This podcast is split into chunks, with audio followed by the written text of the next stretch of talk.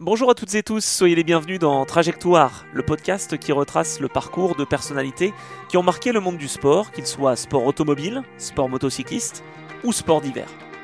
Je suis Anthony Drevet, journaliste sportif, commentateur à la télévision, et depuis tout petit, j'ai toujours été passionné par la compétition et par la vitesse. Alors à travers mes entretiens hebdomadaires, je vous propose de découvrir des histoires de passionnés, vraiment passionnants et inspirants. Dans ce cinquième épisode, j'ai le privilège de retracer la carrière d'un octuple champion du monde, Julien Gracia. Né le 26 novembre 1979 à Aix-en-Provence, rien ne destinait Julien à devenir le copilote que tout le monde connaît. C'est grâce à son ami Gilles de Turckheim, également copilote, qu'il découvre le monde du rallye à la fin des années 90. Alors commercial dans sa vie professionnelle, c'est fin 2005 que son destin va connaître un tournant lorsqu'il assiste à la sélection rallye jeune organisée par la FFSA et qu'il découvre un certain Sébastien Augier. Dans cet entretien, Julien se livre pleinement, il revient sur sa rencontre avec Sébastien, leur rapide ascension dans la pyramide des rallyes, sans oublier l'affrontement incroyable qu'ils ont eu face au duo Lub et chez Citroën. Un parcours qui de l'extérieur paraît fluide de par les nombreux succès et titres obtenus, mais vous allez vous rendre compte des sacrifices et des obstacles que Seb et Julien ont dû surmonter pour arriver au sommet du championnat du monde des rallyes et surtout y rester pendant plus de 10 ans. Un témoignage vraiment émouvant qui montre également la force de caractère de cet ex-soi qui n'aura rien lâché pour continuer de vivre son rêve et de suivre sa vocation. Si ce podcast vous plaît, n'hésitez pas à le partager afin de faire découvrir de belles trajectoires au plus grand nombre. Vous pouvez également laisser un commentaire sur les différents supports d'écoute, sur mon site internet ou sur mes comptes Instagram et Twitter, des infos que vous pouvez retrouver en description. L'occasion de vous remercier une nouvelle fois pour les messages de soutien bienveillants que vous continuez de m'envoyer. Cela m'encourage vraiment fortement à continuer et à vous partager d'autres belles histoires. Allez, je ne vous en dis pas plus, il est désormais temps de vous laisser bercer par la voix de Julien Ingracia et de suivre sa trajectoire.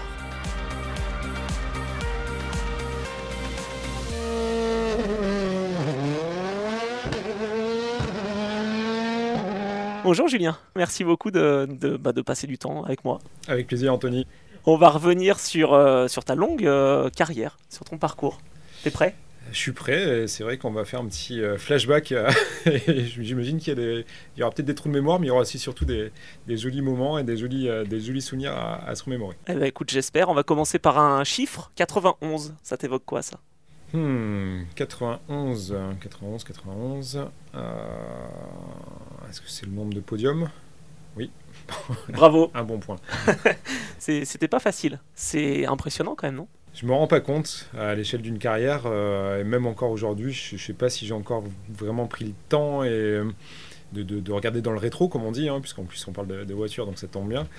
Euh, pendant ma carrière, je sais que c'était quelque chose d'impossible de, regarder ce qui avait été déjà accompli, de, rigoler des souvenirs ou des, choses qui s'étaient passées, parce qu'on avait toujours ben, l'envie d'aller de l'avant et, et, pas le temps, hein, à un moment donné, de, s'attarder sur tout ça quand on avait des pauses on en profitait pour couper avec, euh, avec ce milieu-là, hein, même si on l'adore, même si on y revenait à chaque fois, mais on le connaît, euh, le milieu du rallye, il y a, y, a, y a, juste finalement la pause de, de Noël hein, qui, qui, qui, est là, et, et, jamais trop le temps de, de, se remémorer les souvenirs, donc bah, ce, ce, podcast ensemble sera peut-être l'occasion pour moi d'apprendre des choses, et en tout cas d'avoir le sourire à, à l'idée de, se remémorer tout ça. Bon, bah, c'est l'objectif en tout cas, je vais revenir aux, aux origines. Euh, comment la passion du sport mmh. mécanique t'es venu Est-ce que c'était parents Est-ce que c'était pas du tout familial euh, Moi, je suis natif d'Aix-en-Provence et euh, mon père n'a jamais euh, évolué dans le sport auto, ma mère non plus. Par contre, ben, entre guillemets, je suis quand même dans une région qui a des prédispositions avec les Alpes pas loin, avec le fait, bah, tout bêtement, à 16, 17, 18 ans, on passe son permis de conduire, on a la liberté euh, absolue qui s'offre à nous, euh, la vitesse qui est grisante évidemment à cet âge-là, l'adrénaline, la testostérone, tout ce qu'on veut. et donc j'ai découvert bah, ce, hein, ce milieu-là. grâce à un copain qui s'appelle Gilles, Gilles de Turquem, qui est copilote en championnat de France et euh, qu'il était déjà à l'époque, en tout cas à plus petite échelle dans les, dans les championnats régionaux, les courses. Attends, tu veux dire que tu as fait tes études avec lui ou? Et donc j'ai fait exactement mes études avec lui. J'étais à l'internat euh, à Pézenas, la ville de Molière. Euh, c'est situé à mi-chemin entre Béziers et Montpellier. Et donc, on, comme on était des très bons élèves, on s'est retrouvés enfermés là-bas en internat pendant, pendant trois années qui finalement se sont révélées être les meilleures années de notre vie et où on a eu un, un, vrai, un vrai rebond au, niveau, au niveau scolaire. Donc on a passé du temps ensemble, on était donc au pied des Cévennes et lui était déjà copilote. À 16 ans, on peut, on peut être copilote. C'est l'avantage pour mettre un, premier pied dans le, dans le sport automobile, en rallye. Et euh, j'allais le voir bah, tout simplement le, week-end avec mon, petit euh, sandwich, euh, ma petite bière, et puis je me posais au bord des spéciales, je regardais évoluer, et c'était génial de s'imaginer un pote rouler à fond comme ça, quoi, dans des Saxo Super 16, enfin voilà, des, quand même des voitures qui font rêver. Mais tu connaissais le rallye quand même avant ou pas? pas le rallye, non, non, non, non. alors, pour répondre à ta question, c'est un enchaînement de petites choses, et dans, dans la vie, c'est bien souvent comme ça. à peu près à la même période, un peu plus tôt, euh, lorsque j'avais 14-15 euh, ans. Mes parents ont divorcé un peu auparavant et ma mère s'est remariée. Euh, et mon beau-père donc m'a emmené pendant l'été faire des, petits boulots d'été pour, que je, pour, que je, travaille, pour que j'ai trois ronds. Et il était maçon donc dans les Alpes de Haute-Provence. Et j'ai fait à cette époque-là la clôture de la propriété d'Harry Vatanen. Et lui, par contre, mon beau-père était fan de, tout ça. Il m'a dit on va aller chez Harry Vatanen. Je connaissais pas trop. Je dis c'est qui, c'est quoi? Et puis bon, bah voilà, j'ai compris que c'était un grand monsieur, à tous les sens du terme. Et j'ai cette image gravée dans ma tête euh, à tout jamais. Donc on est en train de refaire la, clôture de sa grande propriété euh, dans le sud de la France. Et il vient nous apporter avec sa famille, euh, sa femme et une de ses filles, un plateau de, rafraîchissement tout simplement parce qu'on corvait en plein été au mois d'août. Et on a parlé un bref instant, euh, voilà, euh, qui tu es, nanani, nanana. enfin, ça, c'était, allez, euh, j'avais, j'avais 14 ans. 10-15 ans plus tard, je me retrouve au rallye de Jordanie en 2008, championnat du monde, on va y revenir junior. Et M. Vatanen était là, il était en lice pour devenir président de la FIA, il était en, tournée, on va dire. On gagne le rallye, il se penche à travers l'habitacle pour serrer la main de, Seb, évidemment il se tend vers moi et me dit Eh ben, euh, il s'en est passé des choses depuis le temps. Il se souvenait de moi qui avait euh, créé sa, clôture euh, dans le sud. Donc voilà, mes, origines du rallye, on va dire, mes prémices, ça, part de là. Pour en venir à Gilles et, ce que j'ai vécu donc, quand on était en internat à Pesnas. à force de me voir au bord des spéciales, il m'a dit Mais, entre guillemets, t'en as pas marre ou surtout, tu voudrais pas monter dans un baquet, ça, ça, ça te tente pas? Et c'est tout bête, mais j'y avais finalement jamais pensé. J'étais, je me trouvais euh, déjà chanceux de pouvoir suivre un pote euh, faire du rallye. Et euh, en novembre 2002, donc, il m'a trouvé un, baquet à côté de Jackie Damet. C'était mon tout premier pilote. On doit avoir peut-être 15 ans de, d'écartage avec, avec Jackie sur une, une 306 N3. Et j'ai fait le rallye des Cévennes pour la première fois de ma vie on va au bout du rallye et, ça pour un premier rallye faire des Cévennes de nuit, les plantiers, euh, la Cadière et compagnie, quoi, vous regarderez un peu sur internet à quoi ça ressemble. Euh, en automne avec toutes les feuilles mortes qui tombent, c'est quelque chose. À cette époque-là, évidemment, on va revenir à un deuxième personnage important de ma, de ma carrière euh, rallye, c'est Boris.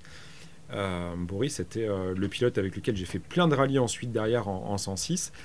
Boris était là. On s'entraide hein, en rallye, on s'est commencé, quoi. C'est la bonne franquette.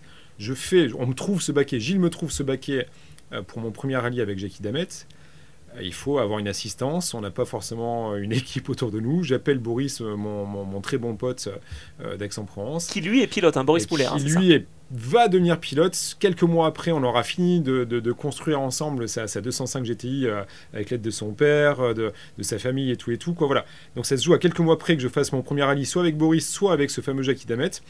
Et Boris bah, vient nous aider à, à l'assistance des Cévennes.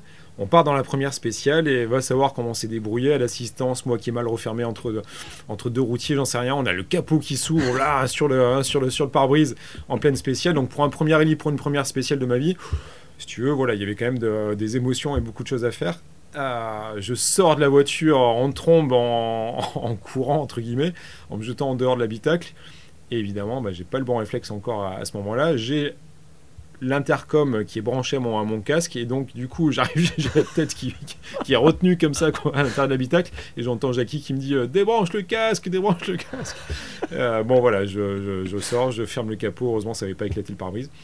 Et on reprend le fil de la spéciale. Peut-être que j'ai dû euh, bredouiller, un peu mes notes pendant 2-3 km et je suis retombé sur mes pattes à une intersection. Et Et ça m'a permis de faire euh, la nuit euh, des Plantiers, la Cadière, enfin voilà, des monuments du, du sport auto quand même. Les Cévennes, c'était euh, c'est quelque chose. Et c'est comme ça qu'a commencé ma carrière de rallye. Mais comment on, on se dit qu'on lance des notes comme ça? Enfin, c'est pas si simple. Est-ce que tu as travaillé la diction Est-ce que tu as travaillé l'écriture? Enfin, quand tu te Bah, lances moi, comme ça? C'est la première chose que j'ai dit à Gilles lorsque, lorsqu'il m'a dit mais tiens, je te trouve un baquet, j'ai trouvé quelqu'un, tu verras, il veut juste aller au bout du, du rallye, il n'y aura pas de, d'énormes enjeux, tu vas pouvoir apprendre, il sait que tu es jeune, que tu, que tu débutes, il te donne cette chance-là.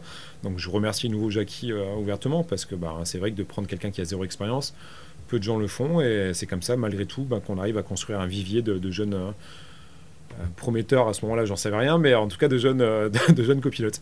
Et donc tout de suite j'ai dit à Gilles, je fais mais j'y connais rien, est-ce que tu réalises quand même, je te suis mais je n'y connais rien. Il me dit tu vas voir, c'est pas compliqué. Et sur un petit schéma, je me souviens très bien aussi qu'il m'avait expliqué les, les principes, les basiques d'une note euh, en disant bah voilà c'est une distance, un angle, euh, des éléments extérieurs et puis bah voilà tu pars sur, sur, sur ce principe-là. Après évidemment l'addiction en spécial, c'est pour moi la chose finalement la, la moins scientifique de, de, de, de- la profession du job. Euh, comment on sait à quelle vitesse, à quel rythme on va devoir annoncer les notes, bah ça, ça vient avec l'expérience. Il faut avoir un, certain feeling aussi, un ressenti avec la voiture, avec son pilote, etc. etc. On aura l'occasion d'en parler. Euh, voilà, pour, pour, une, pour une première fois, euh, j'ai eu des grosses recos, des, des recos éprouvantes. hein. Euh, ça m'a forgé dans le dur tout de suite au job de, copilote. Je pense que j'étais mis dans des bonnes dispositions avec, avec ce Jackie, avec Gilles qui m'a peu préparé en, en amont. Et voilà, il y avait énormément de choses à, à apprendre. hein. Je vois au fil de ma, de ma carrière, au fur et à mesure des, des, des rallyes, j'ai fait plein d'erreurs, j'ai appris plein de choses. Euh, C'était riche en enseignements, mais en tout cas, voilà, j'étais lancé. euh, en tout cas, une fois que j'ai goûté, la première spéciale, le premier rallye, j'ai plus jamais voulu euh, être ailleurs qu'à la place de, de copilote. J'avais trouvé ma vocation. Ah ouais. Donc pendant ce temps, quand même, tu es en études et tu vas être diplômé d'une école de commerce. hein. Mm. Euh, donc c'est en 2002. Tu te dis quand même que tu as envie de continuer en... aussi en tant que copilote, mais c'est pas forcément facile d'en vivre au début. Alors, en vivre, c'est à des années-lumière euh, de, de ce que je peux imaginer.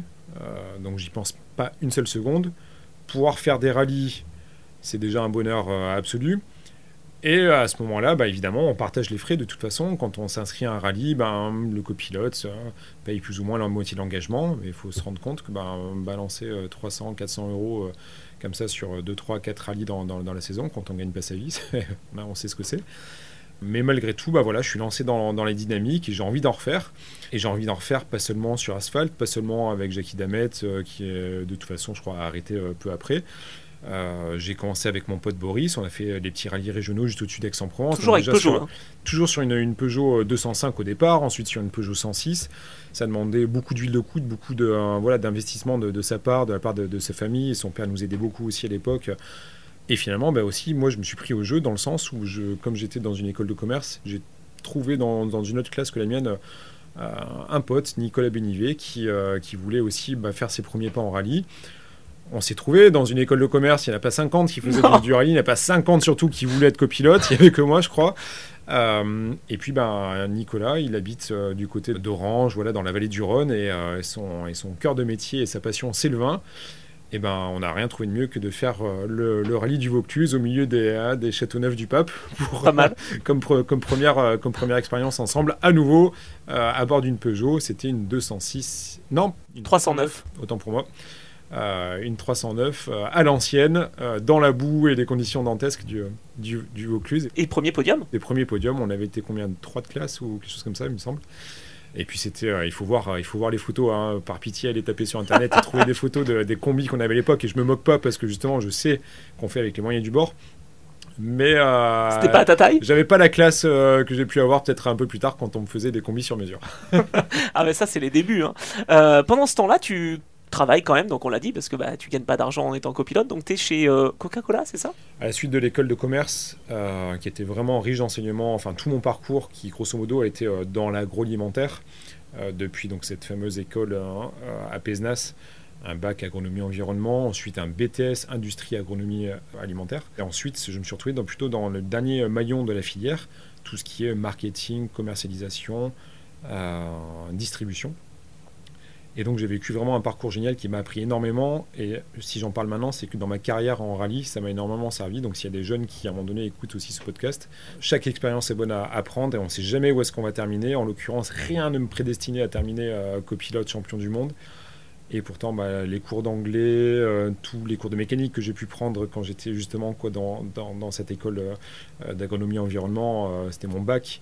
On avait un professeur Manu qui nous apprenait ce que c'était un différentiel, à conduire des, des tracteurs lorsqu'on était à la ferme, etc., etc., les prises de force, enfin Ah ouais plein de choses, la mécanique. Tout ça, bah, je pensais jamais que ça me servirait et, et voilà, la bonne étoile a fait que. Euh, et donc, bah, à la sortie de ma, mon école de commerce, j'avais fait mes, mes stages chez eux et je suis allé euh, travailler chez le grand méchant rouge, comme on dit. Ah non, quand même. Chez, ah, bah, à l'époque, on n'avait pas le droit de, de- de dire les noms à la, à la radio, etc. Donc là, non, non, je, le- je les cite euh, très, euh, très, très volontiers parce que là, à nouveau, euh, avec l'un de mes premiers boss, euh, Jérôme, j'ai énormément appris l'équipe dans laquelle j'ai évolué. C'était c'était génial. J'ai travaillé à peu près deux années chez eux. Ensuite, j'ai travaillé une année. euh, toujours en rouge chez, chez Materne, Oui. euh, qui euh, distribuait donc euh, de, euh, grosso modo des, des compotes, toujours dans l'alimentaire en, en grande distribution. Puis j'ai fait une année euh, chez euh, Citroën, Et voilà. euh, vendeur chez Citroën, donc je reste dans le rouge. hein. on le voit, il y avait une couleur qui me, qui me suivait pour un daltonien en plus, c'est que c'est quelque chose d'assez rigolo. J'ai fait une petite année chez, chez Citroën. Et là, bah, si, si on revient sur cette, sur cette année-là, donc je suis en lancé avec Seb, on va faire à nouveau un flashback euh, parce que bon, pendant les années Coca-Cola, Donc là, on est en 2004-2005. 2004-2005, mais à culpa, je, je rate, je sèche une, une matinée de, de- de boulot sans rien dire à personne. J'étais commercial à cette époque-là et il y avait la finale Rallye Jeune qui avait lieu à Alès, mon secteur euh, d'opération pour Coca-Cola à ce moment-là. Donc là, c'est à la fin 2005, mais avant ça, tu roulais quand même déjà avec euh, Franck. hein. Je, roulais avec Franck Cholet qui m'a donné aussi avec sa famille, son, son père Bernard et, sa, et sa maman, euh, qui m'ont donné une chance énorme aussi de, parcourir euh, quelques belles épreuves euh, en championnat de France et notamment à travers la Coupe 206 où je, parfais mon, expérience euh, terre, asphalte et puis surtout de concourir comme ça au sein d'une une Coupe de marque très relevée avec euh, beaucoup de concurrents au départ de, chaque, euh, chaque rallye. C'était quelque chose de, j'en garde un souvenir génial, ça m'a énormément formé. Euh, On a eu des, des mésaventures aussi avec, euh, avec, avec Franck. J'ai fait euh, quelques erreurs assez, assez grossières euh, qui, qui, qui- qui ont coûté cher. Ah oui, sur, été, sur euh, des accidents, tu veux dire? Non, pas sur des accidents, sur de la préparation de rallye, sur du calcul de de timing, sur des, des choses comme ça, et qui, euh, et ben voilà, qui, qui nous ont fichu des, des rallyes en l'air. Et, euh, et je, je m'en excuse à nouveau. Bon, ça fait partie de la, la formation aussi. On met deux jeunes, on peut faire des erreurs de pilotage, de copilotage. Ça m'a énormément servi par la suite, en tout cas. Mais j'ai découvert cette, cette, cette surface terre. J'avais fait un peu de terre aussi, donc avec, avec Nicolas Bénivet. J'ai aussi euh, pu euh, faire euh, mes premiers tours de roue en quatre roues motrices avec Laurent Fouque, qui m'avait trouvé débauché et sur lesquels j'avais roulé en Saxo T4 euh, quelques, quelques rallyes. Voilà, donc pendant ces années-là, j'engrange l'expérience, j'ai envie d'être copilote. Les choses sérieuses commencent avec cette coupe de marque de 206 avec Franck Cholet, et puis bah, j'ai envie d'in- d'intégrer la, la- structure Rallye Jeune parce que je vois qu'il y a quelque chose. On, est au- on, a, on a un team manager, on ne pose pas ce nom-là à cette époque-là, mais on sait qu'il y a une, voilà, des, trois équipages. À l'époque, un équipage féminin, deux équipages masculins qui vont être sélectionnés euh, grâce à Rallye Jeune. Mais ça, ça existait déjà depuis des années. Enfin, Ça Sébastien existait Loeb. depuis des années, oui, partie. oui, mais c'est à ce moment-là, moi, quand je mets les, les pieds dedans, que je réalise vraiment ce que c'est. Et je le vois hein, du, du coin de l'œil quand on est sur, euh, sur, les, sur, les, sur les rallyes, euh, sur les manches euh, de, de, la, de la Coupe 206 avec Franck. Je me rends compte de, tout ça et j'ai envie en fait de, faire partie de cette structure. C'est bizarre. Et puis, Gilles n'est pas, là pour hein, Gilles de Turquet, mais il est encore là un peu en backup derrière. Il me dit mais tiens pourquoi tu ferais pas ça? Et je dis oui t'as raison c'est une bonne idée ça me trottait euh, voilà. Et donc bah, je vais voir cette, euh, cette coupe, enfin cette finale euh, rallye jeune à, à Alès. Ouais, Donc, avec une idée derrière la tête, du coup. Avec l'idée derrière la tête, c'est d'intégrer la structure, de proposer mes services, ma petite expérience, sachant que bah, le pilote qui est euh, élu, les pilotes qui sont élus sont, sont complètement novices, n'ont jamais roulé auparavant en, en rallye. Et, et j'observe ça avec un œil très, très attentif. Et je vois un Seb Augier, à ce- à cette époque-là, c'est pas un prénom, c'est pas un nom, c'est juste un numéro sur une portière, qui allume les freins, qui, euh, qui est très incisif. Sur cette sélection, c'était donc à l'aise sur le circuit euh, rallye, enfin sur la piste rallye euh, du, du pôle mécanique, sur le circuit, sur la piste karting, plus les entretiens euh, avec un jury, etc., etc. Moi, ce que j'arrive à voir, en tout cas, euh, lorsqu'il est au volant, c'est impressionnant. Et je décide, lorsqu'il est enfin sélectionné à la fin de cette journée de sélection, euh, de, de dire, OK, je vais écrire à, Peugeot. Et j'ai cherché dernièrement dans tous mes emails, dans tous mes registres, partout. Enfin voilà, il faut se souvenir, on était en 2005, euh, décembre 2005. C'était malgré tout quand même les débuts d'Internet. Enfin, il faut se souvenir, on n'avait pas tous un ordi à la maison et surtout pas une imprimante et nanani nanana. On sauvegardait pas tout. Et je regrette parce que je ne retrouve pas ce fameux PowerPoint que j'ai envoyé à Peugeot. Euh, ça ressemblait grosso modo à voilà en format je me souviens en format paysage je l'avais écrit euh, j'avais intégré quelques photos de moi au boulot dans les petits rallyes que j'avais fait. Euh, mais surtout bah, je me vendais en tant que bah, un commercial chez Coca. J'avais une, expérience dans le domaine professionnel une petite expérience au niveau rallye. Et j'ai dit à Peugeot grosso modo dans les grandes lignes bah voilà bonjour moi c'est Julien j'ai tel âge j'ai telle expérience. Et je veux être avec ce Sébastien. et je veux être avec Sébastien pas Nicolas Scotto à l'époque, le deuxième lauréat Rallye Jeune, euh, mais avec, avec ce Seb. Et euh, ils m'ont dit, bah ok pour nous, écoute, euh, voilà son numéro de téléphone, tu le contactes, et si ça match entre vous deux, ben, feu vert de notre part. Donc là, tu le contactes évidemment je contacte Seb. Alors, c'est rigolo parce que finalement, tu appelles quelqu'un que tu ne connais pas. Et lui ne te connaît pas non plus. Quelqu'un que tu ne connais pas ne te connaît pas. Et euh, tu t'arranges bah, pour débarquer un beau soir euh, chez lui. Euh, et encore, si c'était chez lui, c'est chez ses parents. Ça doit être quelque chose comme le 27 janvier ou le 28 janvier 2006. Après le boulot, je travaillais bah, toujours chez, chez, Coca à ce moment-là. Je prends la, la, voiture et je file dans les Alpes. Puis j'atterris donc chez les parents de Seb Augier. Là, bah, génial, je, me retrouve dans les conditions déjà pas possibles, à savoir, il y a la, petite route, il me fait prendre une, il fait arriver par une coupe qui arrive derrière chez lui, ils appellent ça la ligne euh, dans le Champsort. Euh, J'arrive à, Forest-Saint-Julien. Euh, là aussi, on peut y voir ce qu'on veut, le petit, prénom qui, qui, rebondit. Je me retrouve bah, chez les parents, autour d'une table avec sa sœur, les parents de Seb, Seb. Ah, je connais personne, ils ne me connaissent pas non plus, donc il faut, il faut se rendre compte que c'est quand même assez hallucinant. Bah, bonjour, bonjour, oui, bah, moi c'est Julien. ok, j'ai passé le week-end chez eux. Bah, C'était un peu le remake de J'irai dormir chez vous. quoi. Avec Antoine de Maximi, Et je me, je me, je me retrouve plongé là-dedans. L'histoire, on la connaît euh, parce qu'elle a été souvent racontée euh, euh, sur Internet. On passe le repas ensemble, on échange, on commence à se connaître. Et à la fin du repas, Seb qui me dit bah, allez, on va aller faire un tour. Et je m'attends à ce qu'on descende dans la vallée à Gap, boire un coup. C'était un vendredi soir, je m'en souviens il me dit non, non, on va sortir. On va sortir en voiture On va sortir la 11. La 11 Ouais, la 11 turbo. J'ai une 11 turbo dans le, dans le garage. Et euh, là, voilà, quoi. L'avant, deux pneus cloutés, euh, deux pneus contact à l'arrière. Il me sort une, sort une vieille 11 turbo et on va faire, euh, on va faire les cons hein, pour dire les choses sur les petites routes au-dessus de chez lui. Des routes qu'on réempruntera dix ans plus tard à travers le rallye Monte Carlo, sur le routier en recours. Enfin, voilà, le, le symbole est génial, dix ans après.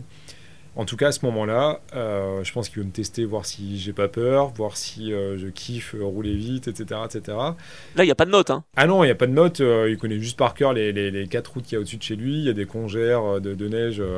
on se lâche un peu. Enfin voilà, quoi, il finit noir, c'est 23h un vendredi, de un vendredi dans le champ sort. On rentre, c'est minuit, minuit et demi, dodo. Et le lendemain, par contre, bah, réveil 8h30. Petit déj, j'avais pris des cahiers de notes vierges et on va s'entraîner à prendre nos premières notes sur des morceaux de spécial de ce qui, qui, appartiennent au rallye euh, euh, neige et glace des, Hautes-Alpes euh, et qu'on parcourra aussi par la suite lorsque le, le, Monte Carlo sera basé à Gap. Voilà, ça c'est. Enfin, c'est dense, hein. on se rend compte que là j'ai l'impression d'être pressé de devoir raconter les choses, mais on a le temps, on a le temps, on a le temps, et il y a beaucoup, beaucoup de souvenirs qui peuvent, qui peuvent ressurgir.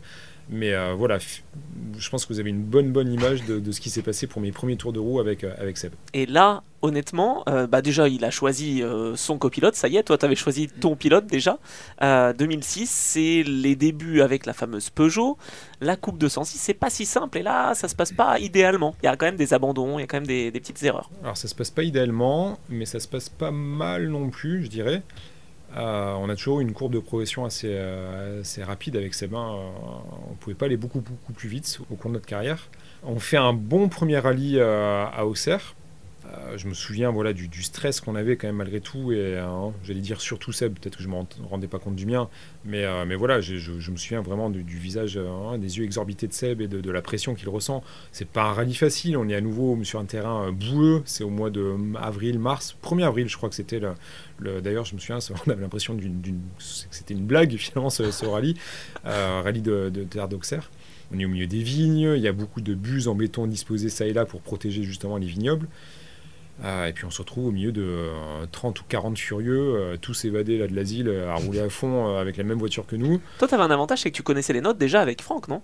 Alors oui, mais comme on s'en souvient, à l'époque, on n'avait pas le droit de garder les notes d'un rallye à l'autre. C'était récupéré à la fin du rallye. On devait rendre les, cahiers étaient donnés par l'organisateur, étaient euh, poinçonnés, me semble-t-il, et on devait les rendre à la fin du, à la fin du rallye.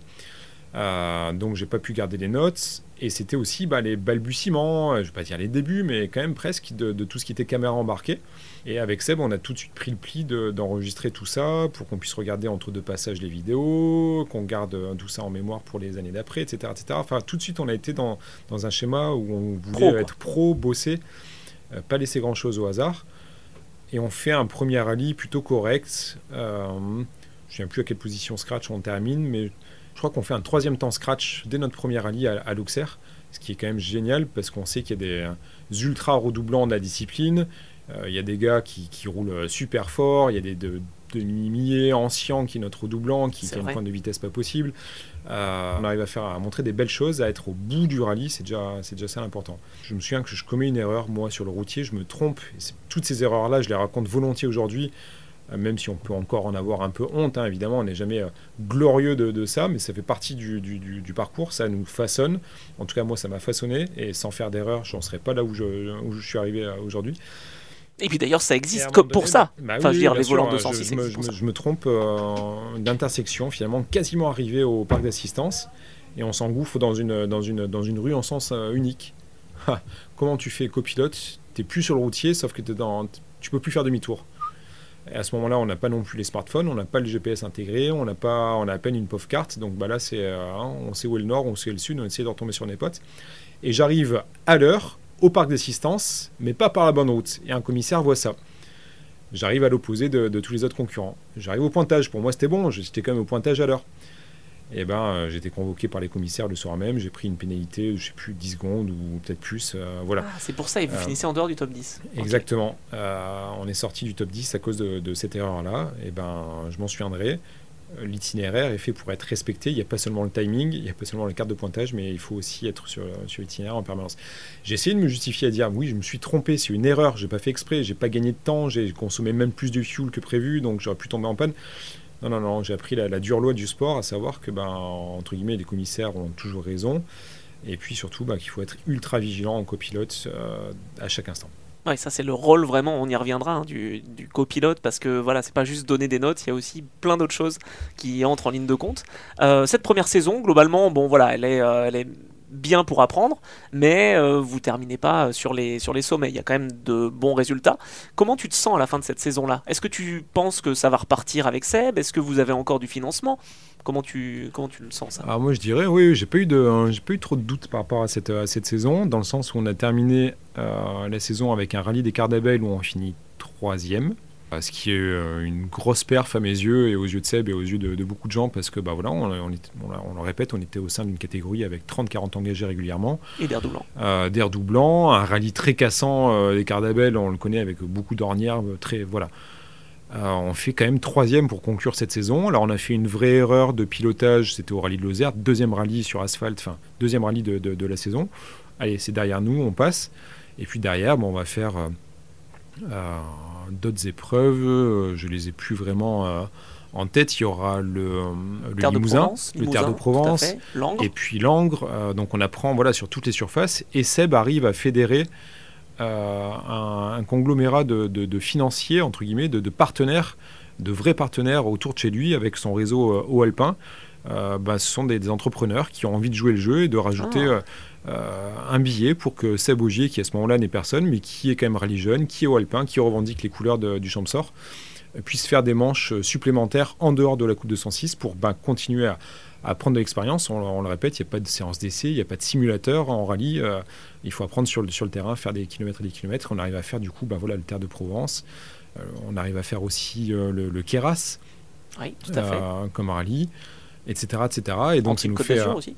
Ah oui, et donc, bah voilà, on arrive, à, on arrive à, à, fédérer des gens autour de nous, on arrive à prendre de l'expérience, et avec cette troisième place euh, pour conclure la, la, saison, euh, bah c'est logiquement que, que Julien Quinonero, à l'époque, qui s'occupe de, de, Rallye Jeune, nous propose de redoubler. C'était la première fois de ma carrière que j'étais content de redoubler parce que le reste du temps à l'école, ça n'avait pas été franchement glorieux.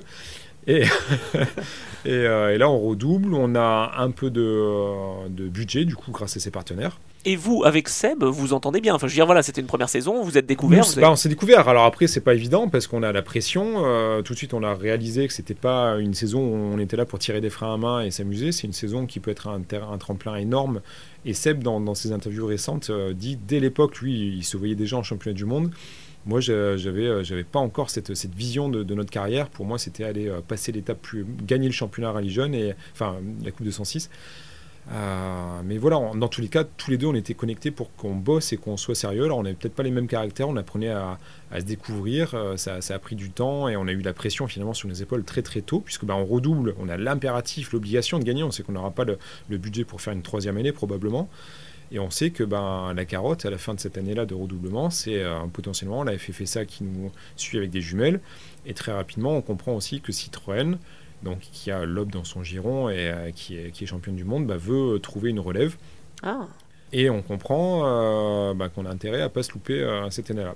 Et c'est ce que vous faites, vous Et c'est ce qu'on fait. On, fait, on manque de peau, on attaque avec, avec un rallye de l'Auxerre à nouveau où on se met au tas, on fait, on fait plusieurs tonneaux. On avait une voiture qui ne fonctionnait pas comme il fallait, on avait des problèmes électriques. c'était pas le même châssis entre une année à l'autre? Non, c'était un nouveau châssis là, ou alors je me souviens plus exactement. En tout cas, ce qui est clair, c'est qu'on ruine la caisse et c'est finalement la meilleure chose qu'on aurait pu faire dès le premier rallye de, de, de, l'année. Derrière, on a eu une, caisse toute neuve, réparée et retapée à neuf. Pas de loup dans la voiture, pas de soucis. Et là, on a pu commencer à enchaîner, notamment avec une première victoire au terre de, au terre de Diwa. Euh, juste euh, de l'autre côté, on va dire, de la, vallée de, de C'est vrai que ça reste très, euh, très localisé. Et donc, du coup, bah, ça se passe très bien. Pneus Michelin aussi par rapport aux pneus Pirelli, je sais pas si ça a changé quelque chose avec, Seb. À cette époque-là, on n'y pense pas trop, sauf que bah, c'est le début d'une belle histoire avec, avec Michelin, puisque bah, dès, lors, on ne les quittera plus ou quasiment plus au cours de notre carrière. Et, puis bah voilà, on est, on est français, on roule sur des voitures françaises, on a des pneus français, c'était une belle, une belle histoire qui commençait à la fin de, cette année-là, et pour lier toujours bah, mon parcours perso, qui est peut-être un peu moins connu, euh, avec ce parcours pro, ou en tout cas réalistique avec Seb, euh, bah, moi je bosse euh, en, 2000, en 2007, au moment où on redouble, je bosse chez Citroën. Donc. donc là tu finis l'agroalimentaire, ça y est, cette fois c'est de la voiture. Je suis parti, je suis parti dans la voiture, oui. C'était intéressé ou pas que tu ailles chez Citroën, je veux dire? Ça se rejoignait. C'était euh, alors pour le coup, je quitte l'alimentaire, mais pour un métier aussi alimentaire, voilà, il fallait que je, gagne ma vie. Et je m'engage auprès de mon patron à ce moment-là. En tout cas, au moment où je, me présente et qu'il m'embauche, je lui dis par contre, j'aurais besoin de telle et telle et telle date parce que je suis engagé sur des manches de rallye. Il me dit ok Julien, par contre on est dans le commerce. Euh, le, commerce, ça veut dire qu'il faut bosser le week-end, ça veut dire qu'il faut être auprès de, ses clients, il faut être au contact, il ne faut pas lâcher les dossiers. Euh, donc tu passeras toutes tes vacances là-dedans, mais euh, pas de problème. Mais par contre, tu n'auras pas un jour de plus. Ok. Pas d'attache, pas vraiment de. Voilà. Je m'engage là-dedans. Manque de peau, entre guillemets, à la fin de l'année, on nous dit vous allez pouvoir rouler en voiture zéro au rallye de Corse, créer une énorme expérience à nouveau. On se lance en voiture zéro devant la voiture numéro 1, qui est la voiture de Sébastien Loeb. Et euh, on me demande aussi de faire euh, bah voilà, cette pige en plus, le, rallye d'Antibes aussi, je crois, hein, qui, qui, venait euh, au-dessus de tout ça. Et j'ai plus de temps, j'ai plus de, j'ai plus de dispo. Et bah là, pareil, je prends les devants et je, je, pars du boulot en fait sans, sans, rien dire, sans prévenir qui que ce soit. Ne le faites pas chez vous. Ne le faites pas chez vous, non, non, évidemment, mais je disparais de la planète. En fait, bah, mon patron n'a plus de nouvelles de moi pendant 15 jours où j'enchaîne ben, le rallye d'Antibes et le rallye de, Corse en voiture zéro. Je réponds pas au téléphone, je disparais de la planète. Sauf que là, moi, il y a tout mon avenir qui se scelle à ce moment-là. Euh, Citroën, la Fédé, euh, voulait nous voir à l'œuvre autour de Corse. On, on m'envoie, on roule à bloc à ce moment-là avec la petite 206 en voiture zéro. Euh, le Frec, Fréclin euh, le voit avec euh, ses 14 chronos, ses 10 paires de jumelles, ses hélicos, il voit tout ça depuis, depuis les spéciales. Il se rend compte qu'on ne fait pas semblant, que Sébastien Augier a un véritable talent. C'est là que se signe notre avenir pour l'année 2008. Les deux rallyes sur ces, En tout cas autour de Corse, ça c'est certain, et au rallye du Touquet, un peu plus précédemment. On gagne surtout le, championnat, la, la, Coupe de marque de 106, le volant de 106 on répond, on répond présent, à, présent à tout ce qu'on nous met sous, le nez. Euh, Voilà, on est en octobre 2007 et on se retrouve avec potentiellement ben, un championnat junior à la clé en, en 2008. Moi, je reviens au boulot un lundi matin en costard cravate. Manque de peau, c'est un nouveau patron qui a la concession Citroën. Entre euh, le, temps que je parte pendant 15 jours, bah, mon, précédent patron est parti. Le patron qui a repris les effectifs se rend compte qu'il manque une personne depuis 15 jours. Il demande aux autres, vous savez où est Julien Gracia? Bah non, euh, on n'a pas de nouvelles. On sait pas. Enfin, voilà, j'ouvre ma boîte aux lettres, j'ai été recommandé avec accusé de réception, euh, mise en demeure et compagnie. Et je vais voir mon patron, je fais écoutez, je suis désolé, je ne peux même pas vous expliquer pourquoi j'ai pété là pendant 15 jours, faites-moi confiance, continuez à m'embaucher, j'ai besoin de travailler. Bon, bah, il, me, il, me, il, me, il, me, garde dans les effectifs, je continue à bosser pendant quelques mois. Et à la fin, je lui dis bon, bah voilà, je vais, je vais partir en championnat du monde, je, je quitte, je quitte l'entreprise, merci pour votre confiance et je pars à l'aventure, on va voir ce que ça donne. Voilà, ça c'est euh, les Là, c'est le plongeon dans l'inconnu. plongeon et voilà, c'est un peu long à écouter, mais euh, plongeant dans l'inconnu, je suis pas payé pour cette année 2008 ni par la Fédé, ni par Seb, ni par. Euh, le programme est payé, mais c'est tout. Voilà. Euh, moi, j'ai pas de, j'ai pas de finances. Euh, j'ai mon studio à payer. Je lâche, je, le lâche. Je vais dormir à ce moment-là chez mon copain Gilles de Turquem, qui entre deux rallyes continue à m'embaucher comme paysagiste, enfin aide paysagiste, c'est son, c'est son cœur de métier. donc bah voilà, les amis sont encore là pour, pour soutenir et porter le projet il croyait en toi, hein, de toute façon. Oui, et puis surtout, bah, voilà, il, voulait m'aider et me donner ma, chance. Euh, c'était quand même génial que, euh, je ne sais plus quel âge j'avais à ce moment-là, 26, 27 ans, euh, de pouvoir accéder au mondial. On fait nos premiers pas en, mondial, c'est assez, assez, assez épique. La première fois que je pars, c'est pour aller au. Enfin, avec Seb, le premier rallye qu'on réalise, c'est le rallye du Mexique. On n'était jamais sorti de France auparavant. Ah oui, ni l'un ni l'autre. Alors moi oui, j'avais fait des, voyages aux États-Unis, etc. Mais en tout cas pour faire du rallye, on n'était jamais sorti en dehors des frontières françaises.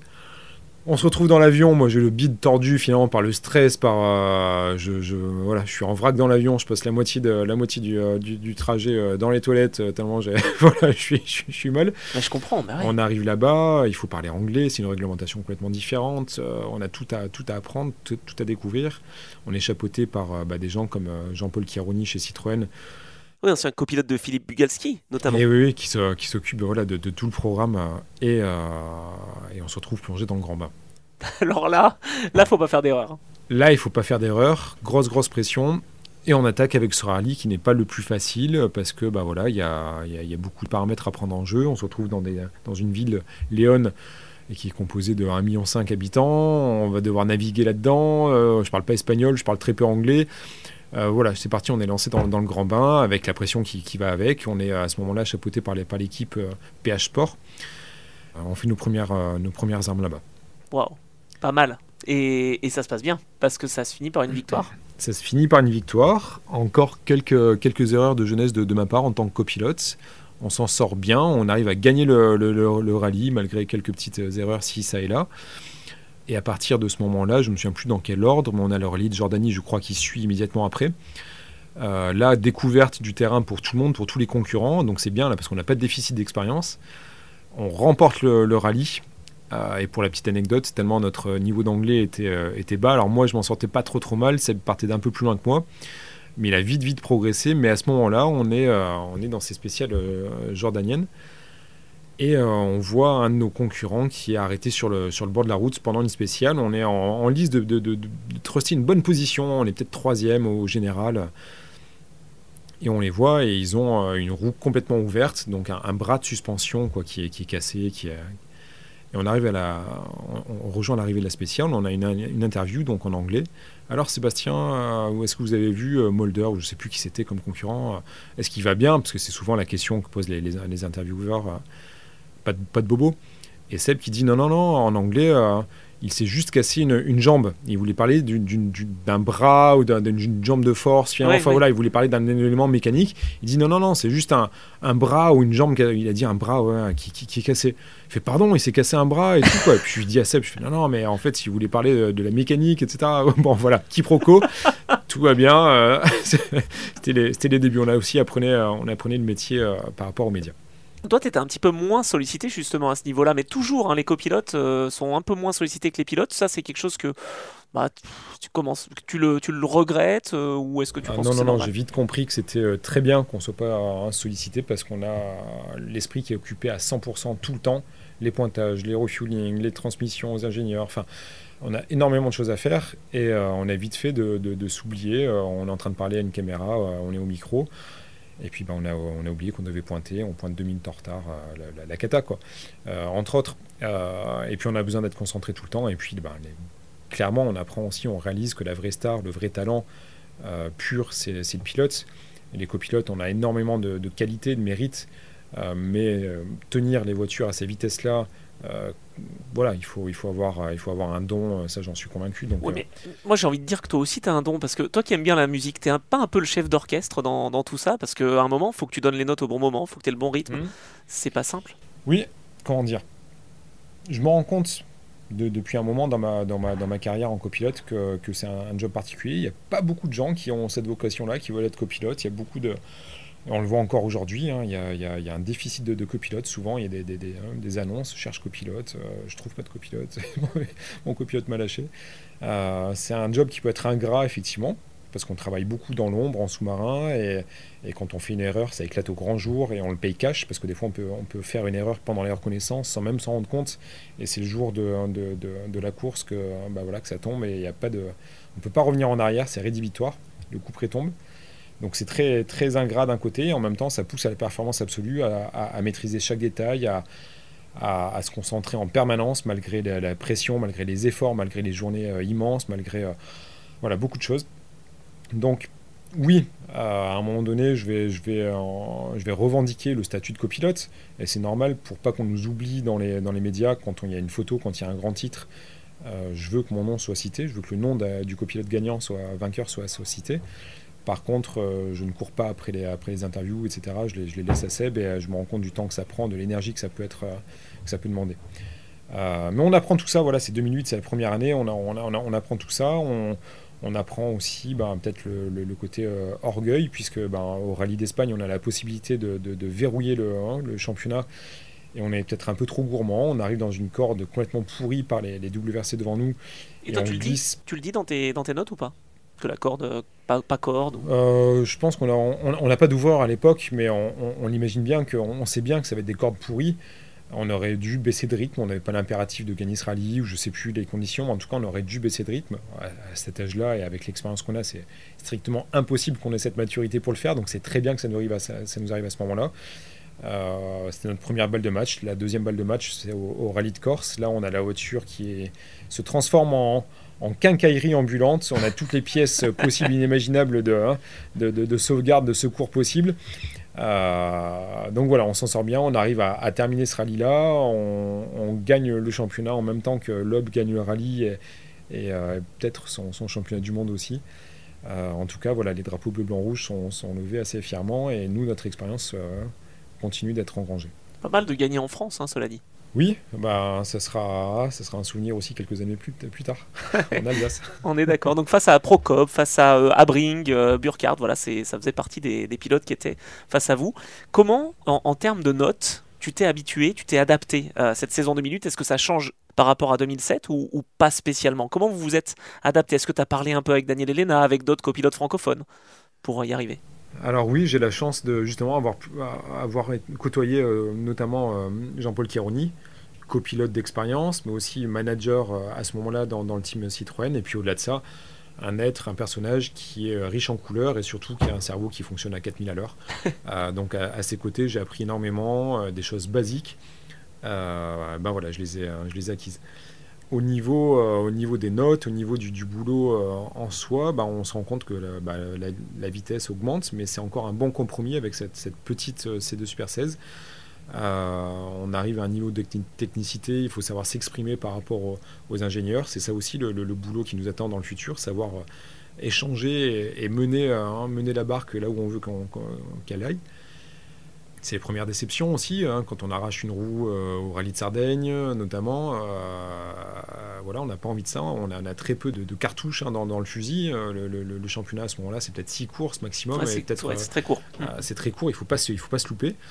on arrive à, fédérer à nouveau encore à ce niveau-là avec, avec Seb surtout là, son, son, groupement d'entreprises à avoir des manches supplémentaires et on les identifie très rapidement, notamment le rallye de Finlande qu'on fait en C2R2 Max, donc hors championnat, parce qu'on se rend compte que c'est un, rallye si spécifique qu'il faut absolument aller prendre nos premières notes là-bas. Si à l'avenir euh, on, a, un ciel clément qui s'ouvre devant nous, euh, il faudra arriver là-bas avec déjà une première expérience. Et j'allais dire aussi, euh, il y a le, coup du destin en tout cas qui peut vous aider aussi. Simon Jean-Joseph qui se blesse et qui vous laisse un peu la place aussi mmh. chez Citroën à ce moment-là. C'est pas voulu, mais ça, se goupille bien quoi cette grande famille du, rallye, Simon Jean-Joseph, qu'on connaît évidemment à travers les médias et sa carrière, qui est en charge de développer la C2R2 Max à ce moment-là chez, euh, chez, Citroën, qui parcourt aussi, euh, me semble-t-il, le championnat d'Europe à, à, son bord.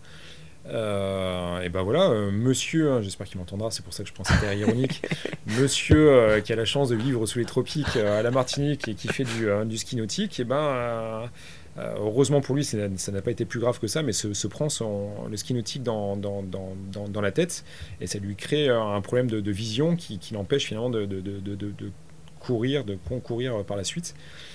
Euh, ça veut dire que Seb doit le remplacer au pied levé sur deux manches, le Condro et je ne sais plus laquelle.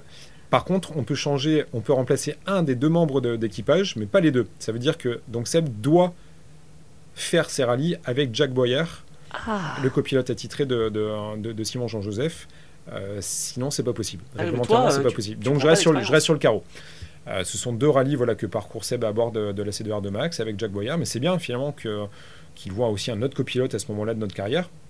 Euh, ça peut lui apporter des choses, ça peut le rassurer aussi sur, sur, ma, sur ma voix, sur mes prestations. en tout cas, voilà, il continue à prendre l'expérience et surtout, euh, derrière, on peut faire un peu plus de développement avec, euh, Citroën. Et euh, voilà, on, marque le territoire, entre guillemets, on apprend énormément, on est au contact des ingés, etc., etc. On termine cette année donc assez, assez riche, assez dense, avec des extras, on l'a dit. on a aussi oublié de dire qu'on avait eu notre première victoire au scratch lorsqu'on a fait le, fameux rallye neige, neige et glace, neige des Hautes-Alpes, désormais je crois son nom. Alors ça tenait à cœur de, Seb qu'on le, fasse, et c'est autour de chez lui, euh, vraiment dans les Hautes-Alpes, autour de Gap. Euh, mais on n'avait pas la plus grosse voiture, ni la plus grosse expérience pour, euh, réaliser cet exploit. Et là, on gagne le rallye maison en janvier, si je me souviens bien, avant même d'attaquer notre championnat. C'était en, 2007, je crois, qu'on réalise cette perf. Euh, waouh, donc euh, voilà, on avait déjà au palmarès quelque chose de quelque chose de sympa. Là, on arrive donc en championnat du monde. On a gagné ses manches euh, hors Europe, au Mexique, en Jordanie, et on remporte ce titre en Corse. Là, quelque chose que peu de monde connaît par rapport à, mon parcours. On est en train de développer cette fameuse C2R de Max. On est dans le sud de la France, au-dessus du Castellet, sur un rallye terre, enfin sur un, parcours terre, une spéciale terre très très cassante. Et euh, ben voilà, il se profile euh, en janvier prochain le fait qu'on ait la saison 2009 où on passe en double versé. Là, c'est une autre histoire. On vient juste de remporter, c'était une semaine auparavant, euh, le titre en Corse, le championnat junior. Et un matin, 7h du mat, je suis dans ma chambre d'hôtel, je me prépare, je suis en combi. Je vais pour partir, coup de téléphone de, de Citroën Sport, à l'époque, Citroën Racing peut-être déjà. Et euh, le patron Olivier Kennel qui me dit bonjour Julien, euh, je t'appelle pour euh, te dire tout simplement qu'on se passera de tes services à partir de 2009. Et c'était la première et seule fois de ma vie que j'ai les jambes qui se sont coupées, sciées. Je suis tombé assis sur, sur mon lit, heureusement j'étais pas loin. Donc je, regardais ma montre, il était l'heure que je sorte pour que j'aille bah, que j'aille copiloter ça pour les séances d'essai. On m'annonce ça à 7h du matin, une semaine après avoir gagné le, Tour de Corse. Waouh, waouh, waouh, waouh. Là, il y a littéralement le, monde qui s'effondre euh, sur mes épaules. Vu tous les sacrifices que tu as fait en plus. Oui, et puis la réussite. Finalement, on avait réussi. Euh, on avait réussi. On avait été champion, on avait fait des erreurs, mais on avait réussi à, travers nos erreurs aussi. Ah bah, pas que toi qui fais des erreurs. non, non, non, bien sûr, ça on avait fait, enfin, tout le monde. Mais je dis, mais, mais comment ça? Il me dit, oui, oui, Julien, on a, on a le budget pour, euh, pour avoir Seb Ogier l'an prochain et qu'il fasse des erreurs, qu'il apprenne. Par contre, toi, euh, tu es trop jeune, tu te manques trop d'expérience. On ne peut pas payer les erreurs de deux jeunes, de deux jeunes dans l'habitacle. On mettra quelqu'un avec plus d'expérience euh, à bord. Et là, je dis bon, écoutez, je, je, un, je sais pas quoi dire, et deux, je dois partir parce que là j'ai la séance d'essai qui commence. Je dois partir, j'ai encore du boulot. Je termine la séance d'essai ce soir. Demain, je suis à Paris. Dites-moi à quelle heure je peux vous rencontrer dans, dans votre bureau. Je raccroche, je retrouve Seb dans, la voiture, qui évidemment avait été mis au courant de cette décision la veille au soir, je crois, par, Citroën. Et je le vois ben, mal à l'aise. Hein. Lui, on lui promet un, avenir radieux, ou en tout cas une chance inespérée d'aller en, en, WRC. Mais on lui dit, par contre, on te mettra un copilote d'expérience, euh, tu continues pas avec Julien. Je comprends bah, qu'il soit entre, entre les deux et qu'il n'arrive pas à imposer à ce moment-là, dire non, non, non, c'est Julien, euh, point barre. Donc, waouh, waouh, waouh, je discute un peu avec lui, on fait la journée d'essai, on sort même, euh, enfin là, on, sort de la route avec la caisse, on l'endommage un peu, voilà, vous voyez, on était perturbé, un peu il se passe des choses. Euh, le lendemain, je suis, à, je, suis à, je suis à Paris, je me retrouve face à Sven Smets. Pareil, le, monde du, du, du, reality, on a entendu des noms comme Simon, Jean-Joseph, Sven Smets, etc. etc. L'ancien copilote de Freddy Loire. Que, des, que des gens qu'on va retrouver par la suite dans notre parcours. Et je me retrouve face à eux, je grimpe dans leur bureau. Euh, ils sont tous les deux d'un côté de, de, la table et moi de l'autre.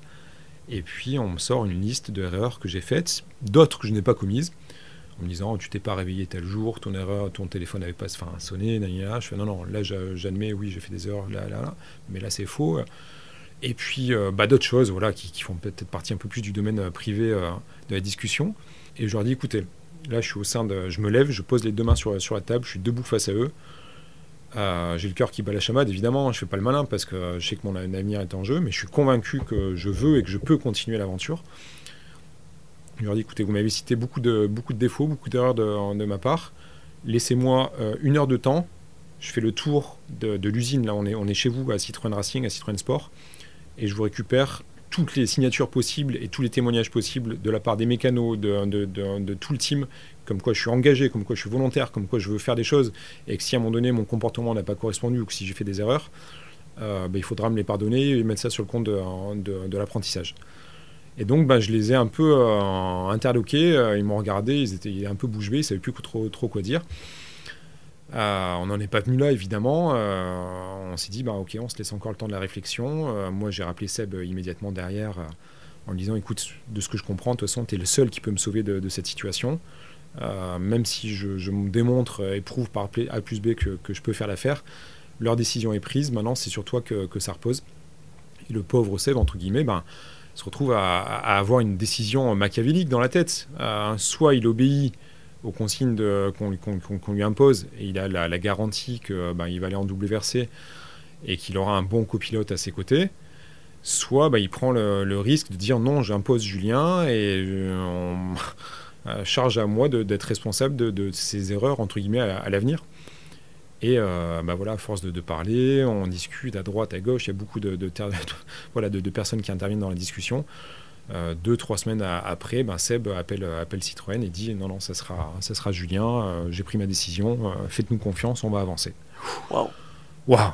Alors, waouh, c'est génial. Et waouh, moi j'arrive dans une équipe où. T'es pas trop voulu. bah, je suis pas trop voulu euh, où c'est mon, c'est mon pilote qui m'a sauvé, donc bah, il, a, il y a quand même une grosse pression de, de, ce côté-là. Et je sais qu'il va, il m'attend en tournant, euh, Seb, et je sais que l'équipe m'attend en tournant aussi. Donc on arrive dans des conditions avec une grosse, grosse pression. Euh, hein. En 2008, vous faites quand même le rallye de, de Grande-Bretagne oui, pas faux. En 2008, enfin voilà. Donc ça, de toute façon, on est en train de, déterminer si oui ou non je ferai partie de, hein, du, du, wagon. Ça peut faire partie aussi de ton test, entre guillemets. Ça fait partie de mon test. On se retrouve bah, à ce fameux rallye d'Angleterre, de, Pays de Galles, euh, dans des conditions dantesques. Il y a de la neige. Euh, c'est notre premier rallye en quatre roues motrices.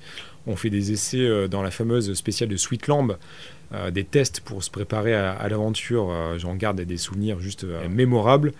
Et là, tu as envie de montrer que voilà, c'est toi aussi dans le baquet de droite qu'il faut. Euh. Ouais, ouais, ouais, ouais. Sauf que bah, j'ai encore tout à apprendre. à ce moment-là, dans la voiture, ça roule à Mac 2. Il y a un couple de folie. Euh, dans la, enfin, je veux dire, à chaque fois que ça remet du, du, gaz, à, la sortie de chaque virage, euh, ça t'arrache la tête. ça, va vraiment, vraiment, vraiment là, t'as vu le step, là, vraiment. On a, ah oui, oui, on a tous les deux vu l'énorme step. On a vu à quel point elle est inconduisible, entre guillemets, la voiture.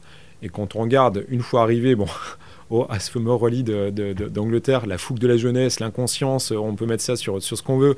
Euh, la position sur la route aussi, évidemment, qui, nous avantage parce qu'on n'a pas la neige fraîche à balayer. Mais bon, on n'a quand même pas l'expérience, euh, ça roule fort devant. Et on arrive à être en tête du rallye euh, les trois premières spéciales, la première matinée, je me souviens plus. Euh, voilà, bam, bam, bam, bam euh, Ogier, le nouveau lobe, enfin, si la relève est assurée, euh, cataclysme. Les couleurs de l'équipe de France, tout. C'est ça, on est encore aux couleurs de la, FF, la FFSA, on est fiers comme, comme pas deux, et en même temps, on a une pression de fou. On est, quand vous êtes au, au mois de novembre au Pays de Galles, vous avez l'impression d'être sur notre planète. Hein. C'est, euh, ça roule à gauche, euh, c'est- c'est dantesque, dantesque. Et ce qui devait arriver arriva. Euh, on tient euh, quelques spéciales et puis on se met au tas euh, dans, dans un espèce de, marécage. Là, on tombe sur le toit. Moi, j'ai gardé d'ailleurs. euh, lorsqu'on tombe sur, à l'envers dans ce, dans ce marécage, ça fait une espèce de, de, jet comme ça de boue là sur, sur mes notes et j'ai gardé, j'ai encadré cette, cette page parce qu'elle a une valeur énorme. C'est un des steps qu'on a parcouru dans notre, dans notre carrière. Ok, on fait un bon, un bon premier step, la vitesse est là, il va falloir travailler la consistance, mais rapidement, donc du coup on se retrouve euh, au mois de mars, février pardon, euh, en Irlande, Euh, Irlande, Norvège, ce sont les deux premiers rallyes qu'on effectue. Ça, c'est en championnat du monde, mais il se passe quelque chose au Monte Carlo, non, juste avant? Et au Monte Carlo, et oui, vous voyez quoi, comme quoi là, on en a fait des choses. On Notre parcours- une victoire, notre parcours, notre parcours, il est quand même assez vaste. Euh, la Fédé et euh, les, euh, les décideurs de l'opération BF Goodrich à, la- à ce moment-là euh, décident de nous remettre le volant de la 207 S2000 euh, pour représenter euh, la France, entre guillemets, ou en tout cas quoi, aller combattre au Monte Carlo 2009 En IRC, tout à en fait. IRC. Euh, et là, on réalise, euh, ben voilà, on découvre à nouveau une nouvelle équipe, une voiture avec le très peu d'expérience qu'on a, un Monte Carlo qu'on n'a jamais euh, parcouru, c'est notre tout premier Monte Carlo. On réalise un seul scratch pendant tout le, tout le rallye, mais la régularité paye, mais on se retrouve face à des Alinen, voilà, des Freddy Loax aussi, plein de gens qui ont un, bagage énorme. On a de la chance, on reste régulier, on n'a pas la meilleure vitesse de pointe, mais on, arrive au bout sans encombre et on arrive à redescendre le, Turini. euh, il était sec à cette époque-là. Euh, on franchit le Turini en vainqueur. Wow. On a gagné notre premier Monte Carlo pour notre première participation. Alors évidemment, ça nous met effectivement en confiance. C'est un super départ euh, et c'est euh, le, premier d'une belle série surtout. euh, ce Monte Carlo 2009. Et puis ça permettait, avec une voiture un petit peu moins puissante que le WRC, aussi de te remettre un peu dans le rythme, je pense, pour cette saison 2009 qui allait arriver. quoi. Et oui, oui, ça reste une 4 roues motrices, donc ça va déjà bien plus vite que ces deux Super 16. Et par contre, au niveau médiatique, eh ben, on se retrouve sous le feu des projecteurs et on est plus que jamais attendu. Bon, alors là, comment ça se passe le premier rallye euh, Alors, WRC de 2009 euh, on, va les, on va les reprendre un peu là. Et, euh, Parce bah, que c'est pas une saison le- facile. hein. L'Irlande, 2009. non, non, non, bah 2009 pour, pour, pour mettre les grandes lignes, 2009 ça va être une saison assez horrible au niveau stress, pression, erreur, remise en question. Notre duo avec, avec Seb voilà, quoi, se construit aussi à ce moment-là. Il y a beaucoup de crises, beaucoup de tensions. On est encore jeune, que ce soit dans le métier ou dans nos têtes, dans nos, dans, dans nos corps. Et puis, bah voilà, il y a, voilà, comme je disais, il y a beaucoup, beaucoup de, de, de- tensions entre nous parce qu'on on arrive mal à évacuer la, pression euh, médiatique, euh, les enjeux. On doit encore apprendre beaucoup de choses et, euh, et ça se passe avec des tonneaux, ça se passe avec des erreurs de navigation de ma part, ça se passe avec des remises en question. Et à un moment donné, la, la Fédé, euh, après euh, qu'on ait passé sur Rallye de Chypre, qui va être juste euh, une horreur absolue, je me trompe pendant les reconnaissances, on prend la mauvaise route pendant la course.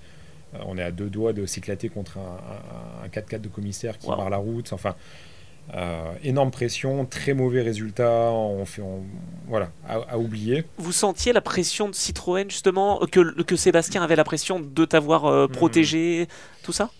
Bah, on, le pense forcément parce que euh, bah, Seb, à ce moment-là, à juste titre aussi, il peut se dire mince, pourquoi j'ai pris ce copilote-là? Finalement, il fait plein d'erreurs, ça fonctionne pas comme il faut, on s'entend pas, euh, on s'engueule, on se met la pression.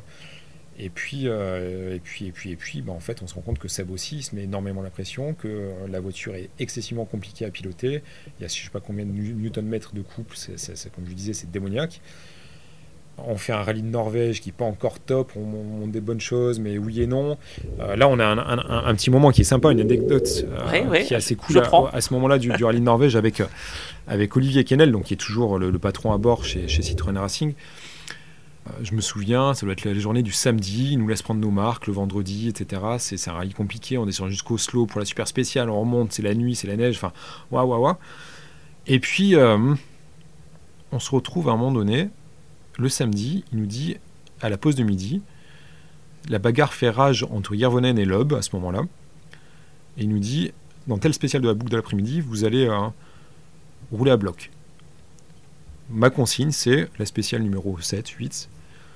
Euh, vous allez rouler, ce sont, ce sont ces mots exacts, vous allez rouler le plus vite possible, le plus longtemps possible. Il voulait que vous sortiez, quoi. Et j'ai adoré cette, euh, cette phrase parce que non, il voulait à la base voir notre pointe de vitesse. Donc c'était ça la consigne numéro 1, numéro 1. Montrez-moi ce que vous êtes capable de faire quand vous roulez à bloc. En gros, je vous donne l'autorisation de sortir, mais par contre, avant, vous avez dû me montrer que vous, vous savez rouler vite. Et ça, j'ai adoré cette phrase. Rouler le plus vite possible, le plus longtemps possible. Oui, c'est pour ça, j'ai cru qu'il voulait que vous sortiez, moi. Tout, il savait, il savait que ça allait finir comme ça, et ça a fini comme ça. mais par contre, on était sur une spéciale de 21 km où euh, Irvo et Loeb se, se, bagarraient à coup de dixième pour la, pour la victoire au scratch. Et sur ces 21 km, je crois qu'on a réussi à faire deux euh, secteurs euh, intermédiaires, deux splits devant, devant les deux. On a terminé dans, dans, un mur de neige et il savait pourquoi il nous faisait faire faire ça, Olivier Kennel. On ne pouvait pas se faire réellement mal puisque c'était beaucoup de, neige à cette époque-là. Bon voilà, après on a perdu, a, on a, perdu notre position au général, enfin mais on a montré qu'on était capable de suivre les meilleurs sur une courte distance au moins l'axe de travail était donné. Maintenant, il faut travailler la régularité, l'endurance, la connaissance du terrain. Euh, et j'avais trouvé ça, voilà, à ce moment-là, euh, marquant et déterminant dans notre carrière aussi. Mais malgré tout, voilà, un rallye avec encore beaucoup de, beaucoup de tension. Euh, dans le cockpit, en dehors, la pression médiatique, Seb qui, subit tout ça, qui a, qui a, tout ça sur les épaules. Un rallye du Portugal euh, où juste avant la rallye, bah, on a Jean-Paul Caroni, Olivier Kennel qui nous convoque euh, dans une salle de restaurant avant, après les reconnaissances et avant le début du rallye pour recadrer tout ça et rééquilibrer peut-être un peu euh, justement ce, déséquilibre qui commençait à être trop important entre Seb et moi dans la voiture. Moi, je faisais beaucoup d'erreurs. Seb était très exigeant. il en faisait aussi des erreurs, mais le fait qu'à la base on avait dit que c'était pas Ingracia qui devait être ton copilote, voilà, je dis pas qu'il revenait là-dessus, mais bah, il avait ça qui trottait euh, quelque part. Et très intelligemment, ben, Jean-Paul Chiaroni et Olivier Kennel euh, lui ont dit écoute, euh, nous, Ingracia, on lui fait, j'étais là, on était tous les quatre, on lui fait pleinement confiance. désormais, il faut que tu te remettes toi aussi en question, Seb. Tu fais des erreurs, tu as beaucoup de pression, il faut approcher les courses différemment. Peut-être que nous aussi, Citroën, on vous a mis une pression euh, trop importante. Donc désormais, on ne va pas regarder euh, la saison 2009, mais on va regarder rallye après rallye. Ne visez pas un beau résultat sur la globalité. On va vous demander d'être performant et de progresser surtout d'un rallye à l'autre. Point barre, on ne regardera pas plus loin. Euh, waouh, ok, donc ça change un peu la donne, ça rééquilibre les, voilà, les, choses au, sein de l'habitacle. Ça quoi, ça met moins de pression et tu reprends un peu d'importance? Oui, voilà, je reprends un peu d'importance et puis, euh, puis bah, Seb réalise pas mal de choses. On, essaie de parler aussi entre nous, évidemment, pour, pour crever l'abcès, entre guillemets. Bon, manque de peau euh, sur ce rallye de, du Portugal, on fait encore une, toute petite erreur là, de, un léger gauche que, que Seb aborde mal et puis on on part, on tape une souche, on arrache, on arrache une roue, c'est une faute insignifiante, très bête, mais qui nous coûte très cher à nouveau, on n'engrange pas d'expérience, on est dans cette spirale euh, vraiment négative, c'est pas bon. Euh, bon, il faut faire un reset à tout prix, on arrive au, rallye de Grèce, et là, waouh Enfin, euh, tout commence à se mettre en place, dans l'habitacle ça fonctionne un, peu mieux, et on arrive à se positionner au départ de la journée du dimanche, on est troisième au général, on a su rouler propre, on a su bénéficier de, notre position sur la route. On est en train de rouler vers notre premier podium, vers euh, la, fin de, voilà, de ces gros nuages noirs qui nous, surplombaient depuis, six mois. Et on ne voit pas arriver en pleine spéciale trois vaches là face à nous. Je sens Seb, je lève les yeux, je sens Seb qui ralentit la voiture alors qu'il n'a aucune raison de le faire. Je lève les yeux, je vois ces trois vaches face à nous. Je fais ah, non, c'est pas possible. On, va, on, se cracher, on va, on va pas concrétiser ce beau résultat. Deux vaches restent à la corde, Seb les évite, une vache traverse. On sent un impact euh, sur, euh, de, mon côté là. Je vois, non, qu'est-ce qu'on a cassé Est-ce qu'on a crevé le, radiateur de, refroidissement bah, On arrive à terminer la spéciale, la voiture n'a pas de gros dommages. On conclut, on valide ce résultat, troisième, premier podium en championnat du monde en 2009. Euh, là, ouais, on était content, content, content, content de, tourner la page. Et à partir de là, on a su comment comment fonctionnait une, une, double RC, on a su comment on fonctionnait tous les deux, Seb et moi, dans l'habitacle. C'est même deuxième hein, que vous finissez. Euh, on finit deuxième. Ah bah voilà, ouais, ouais je m'en souviens même plus. Euh, Et à partir de là, waouh, ça y est, on commence à avoir un bon niveau de perfo.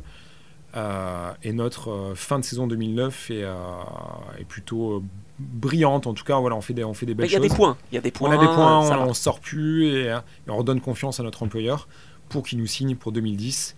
Parce qu'il y a eu un moment où tu as pensé que l'histoire aurait pu s'arrêter pour tous les deux, euh, même redescendre de catégorie, ou est-ce que ça n'a jamais été envisagé ça? Comment dire? Euh, à un moment donné, on nous dit, vous avez, euh, cette année, on vous donne les armes pour nous montrer ce que vous savez faire si on montre que des choses euh, toutes pourries, eh ben, il n'y aura pas de, pas, de secret, pas de secret, pas de miracle. L'année suivante, euh, ben, on a toujours le, groupement d'entreprises de SEB qui, nous suit, qui peut mm. nous donner un, certain budget. Ouais, mais c'est pas beau. Enfin, ça veut dire qu'on revient, entre guillemets, c'est pas péjoratif, en, championnat de France, et encore, euh, avec quelle voiture, quelle, quelle, structure, etc., etc., après avoir eu cette chance de, pouvoir accéder au haut niveau. oui, oui, ça serait une baffe énorme. Donc, non, non, il est hors de question, vu tout ce qu'on a mis en œuvre avec Seb depuis le tout premier rallye. je le répète, regarder les vidéos le soir. Euh, on est les seuls et les premiers à l'avoir fait euh, dans la Coupe de 106.